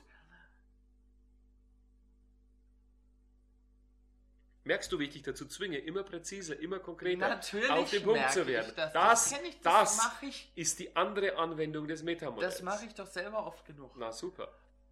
Die. Kannst du den Hörern eine konkrete Handlungsanweisung Das geben? tue ich gerade. An dir. Du gibst ein Handlungsbeispiel, keine Handlungsanweisung. Du weißt genau, welche Informationen ich tilge Ja, und hinterfragst diese. wenn ich es brauche. Oder wenn es dir hilft. Die Frage, ob es Was hilft, möchtest du von mir? ein Ergebnis. Nein, nicht ein Ergebnis, sondern ein. Ähm, ja, ich glaube, der Begriff Handlungsanweisung ist. Mir scheint der Begriff Handlungsanweisung. Ja, das ist ja, Vielleicht- Handlungsanweisung ist ja wieder eins. Was genau meinst du? Das ist ein unbestimmtes Hauptwort. Was stellst du dir unter Handlungsanweisung vor? Ich. Ich habe das Gefühl, es steckt noch ein. Ich habe das Gefühl. Aha. Liebe Zuhörer, er hat das Gefühl. Hab das Gefühl auch. Deutet auf den kinästhetischen Kanal. Ich nehme dich zu sehr, ich nehme dich zu sehr in den Mangel, Julian. Deswegen geht es jetzt alles mit den Gefühlen ab und es springt natürlich gleich in einer. Sonst bist du immer so visuell, jetzt hast du gerade das Gefühl. Was für ein Gefühl hast du denn, Julian? Ich habe das Gefühl, da sehe ich noch. Was, was soll ich dir? Ich, ich beantworte dir gerne jede Frage, wenn ich es kann. So. Und Äh, Mir scheint, ähm, der, der, dass da noch eine kleine Lücke ist zwischen, um anzufangen zu hinterfragen, das Wahrnehmen, dass da was fehlt. also, Ich kann mir, ich, Da, da, ich fehlt viel mehr. Kann, Da dass fehlt ich- viel mehr. dass Stopp, ich- Julian, stopp, stopp, stopp, stopp, stopp, stopp, stopp. Äh, dadurch, dass jemand diese CD hört, hat er noch keine Ahnung vom Metamodell. Das ist ein Geplänkel und ein schönes Geplaudere mit mehr in Anführungszeichen im Hintergrund. Äh, das vermittelt aber nicht, also das Hören dieser CD vermittelt nicht das Metamodell. Das ist das allererste. Also wenn jemand das Metamodell lernen möchte, dann rate ich zuerst mal die einzelnen, äh, jetzt drehe ich das Blatt mal wieder um, da geht es halt dann los und wir sagen, okay, das allererste, äh, wir lernen zum Beispiel die Tilgungen. Oder wir lernen im Kapitel, also du kennst ja diese drei großen Bereiche, ich habe es angesprochen, Tilgungen, Generalisierungen, Verzerrungen. So. Jedes dieser drei großen Kapitel hat Unterkapitel. Ich habe hier ein paar aufgeschrieben, das sind bei weitem nicht alle. Äh, das wären aber schon viele. Nehmen wir zum Beispiel mal unter den Tilgungen Verben. Die Löschungen gesamter Prozesse. Mhm. So. Das ist ja relativ einfach. Das ist ein Teil und dann würde ich mir mal einen Tag oder zwei oder drei Tage vornehmen, wenn ich lernen möchte. Ich versetze mich jetzt in also einen meiner Zuhörer, der sagt, wow, das ist ja geil, das möchte ich lernen. Wie mache ich das? Ist das Handlungsanweisung genug für dich? Ja, das ist die Richtung, die ich gemeint habe. Wunderbar. Also, dann äh, stelle ich mir vor, dass er irgendwo im Internet oder sonst irgendwo sich eine Übersicht über, die, über das Metamodell holt und schaut, was sind die einzelnen Untergruppierungen und dann kommt er irgendwann mal unter den Tilgungen äh, auf das Verb und auf die Prozessverben und dass man Prozessverben vermutlich mit wie genau machst du hinterfragen kann. Wenn er dann zum Beispiel, du hast es gerade gesagt, noch die Imprint-Methode liest oder vom Klaus Koschowiak dieses Fragen ganz durchlässt, die paar 500 Seiten oder so, äh, dann, dann könnte er präzisere Fragen stellen lernen, aber an zwei, reicht das ja. Mit anderen Worten, er, er lernt, er, er nimmt sich dieses, dieses eine Stück des Metamodells vor Mhm. und sagt, diese Woche ist meine Tilgungs gelöschte Prozesse-Woche. Und dann macht er genau das, was ich gerade gemacht habe. Er hört zuerst mal bei allen Leuten nach, wo verwenden die denn Prozessverben. Das läuft dann irgendwann ins Unterbewusstsein ganz automatisch und er kriegt es mit und dann, und dann kann er lernen, zum Beispiel präzise zu hinterfragen. In meinem Prozesswerben ist es überhaupt, wie genau hast du das gemacht, wie genau hast du, was genau hast du denn da gemacht, was genau hast du, das ist kein Problem. Äh, dadurch werden die Leute noch nicht stinkig. Stinkig werden sie üblicherweise bei den, bei den äh, unbestimmten Hauptwörtern, bei den Substantiven. Was genau, was genau, was genau meinst du? Da werden die wahnsinnig. Oder andere Sachen. So. Und das ist dann das Erste. Dann kommt das Substantiv, das unbestimmte Hauptwort dazu. Und das würde ich auch erstmal nur mm, erkennen lernen. Und so kommt Stück für Stück für Stück des Metamodells dazu. Und dann habe ich irgendwann mal das gesamte Metamodell down, also das habe ich irgendwann mal so drinnen, dass ich sagen kann, okay, ich kriege raus, was fehlt bei dir. Und im Verlaufe einer NLP-Ausbildung, im Verlaufe einer Persönlichkeitsausbildung kommt dann auch noch dazu äh, all das andere, was dazu gehört, nämlich die, der, der größere Rahmen. Das Metamodell ist ja nur ein Instrumentarium auf dem Weg irgendwo hin. Und dann später, wenn du oder irgendeiner unserer Zuhörer einem anderen Menschen gegenüber sitzt, der ihm schildert, was denn so in Anführungszeichen Sache ist, dann und immer dann, wenn mir, und so setze ich das ja auch ein, wenn mir Information fehlt, die ich brauche, weiß ich genau mit dem Metamodell, wie kann ich präzise die Information kriegen. Insofern ist also das, das Metamodell per se ist kein tolles Ding. Das Metamodell per se ist nur toll, wenn ich weiß, wo ich es anwende. Ein Skalpell ist kein tolles Ding. Also das Kochen ist nicht unbedingt eine tolle Sache. Ein Kochbuch ist kein tolles, kann. ja genau. Ja, oder ein Schnitzmesser ist kein tolles Ding. Aber was da rauskommt, kann toll sein. Und ich sage jetzt einmal, äh, ich kann aus einem Stück Lindenholz auch durch Abbeißen mit den Zähnen einen mehr oder weniger schönen Putto hinkriegen. Die Frage ist nur, wie viel Arbeit macht mir das, wie lange brauche ich denn und was ist das Ergebnis? Und wenn ich das entsprechende Werkzeug, die entsprechenden Instrumentarien dafür habe, geht vieles viel einfacher. Das ist eine doppelte, vieles viel einfacher. Eine doppelte Verletzung des Metamodells. So, das war im Grunde genommen, also in diese Welt will ich das hineinstellen. Ich rate jedem, ob er sich jetzt mit dem Modell von NLP auseinandersetzt oder nicht, sich das Metamodell und später auch das anspruchsvollere Milton-Modell. Also für mich persönlich ist es immer einfacher gewesen, in Richtung Präzision zu fragen, als Sprache in Richtung äh, Unschärfe aufzulösen. Das Milton-Modell ist viel, viel anspruchsvoller. Obwohl es im Grunde genommen ja nur die Umkehrung ist. Umkehrung wessen ist? Des Metamodells. Ja, es ist, es ist spannend, weil ist, ist spannend. Deine In letzte Aussage ist spannend, da es mir genau andersrum vorkommt. Für mein Empfinden ist das Milton-Modell das einfachere. Ja, weil dir beim Milton-Modell niemand so schnell nachweisen kann, welchen Schrott du machst. Es ist schon eine gewaltige Herausforderung, an das Unterbewusstsein eines Menschen so präzise oder so unpräzise muss ich in diesem Fall, so unpräzise, präzise zu appellieren, dass dann die entsprechenden Veränderungen auch tatsächlich stattfinden. Die, die, es gibt da, also ich habe mich mit dem Richard mal unterhalten, äh, es gibt ja bestimmte Strukturen von Metaphern, die immer, also je unschärfer zum Beispiel, ich versuche das mal ein bisschen anders zu formulieren, je unschärfer dass das Milton-Modell angewandt wird, desto tiefer sinkt es in der, in, im Unterbewusstsein und desto länger brauchen auch äh, bestimmte Suggestionen, um sich umzusetzen. Also eines der äh, äh, Release-Faktor nennt man sowas. Eines der typischsten Geschichten, die mir mal passiert sind mit dem Richard und, und die Präzision im Umgang damit, war, äh, wo, wo der Richard eine, eine Art von Motivations-, eine Art von verzögerter Motivationsstrategie installiert hat. Äh, das war in, äh, ich glaube, das war im, im, im, Hollywood Roosevelt Hotel vor drei oder vier Jahren, äh, der Business Practitioner. Und was er gemacht hat, war, er hat einfach hypnotisch eine Motivationsstrategie. Ich bin gut drauf, installiert. mit einem sogenannten oder Release-Trigger.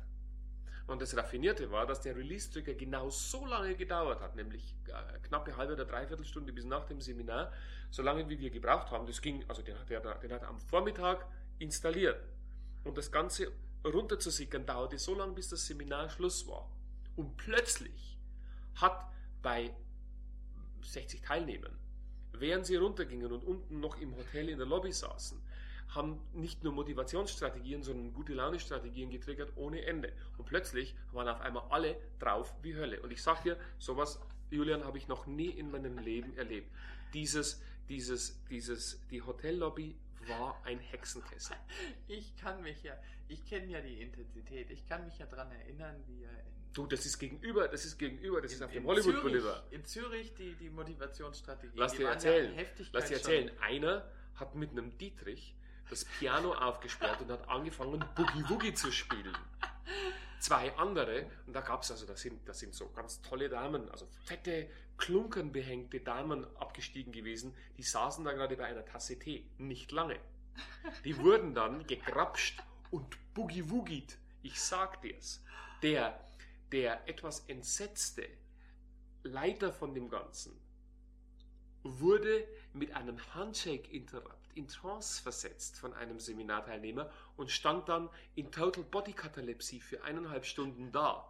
Ich sag dir, und das Ganze ging dann im Hotelpool ungefähr gegen 4 Uhr früh spektakulär zu Ende. Seitdem, also ab dem Tag, ich glaube, das war der dritte oder vierte Tag, hatten wir jede Art von Kredibilität verloren und waren irgendwie von einem anderen Planeten.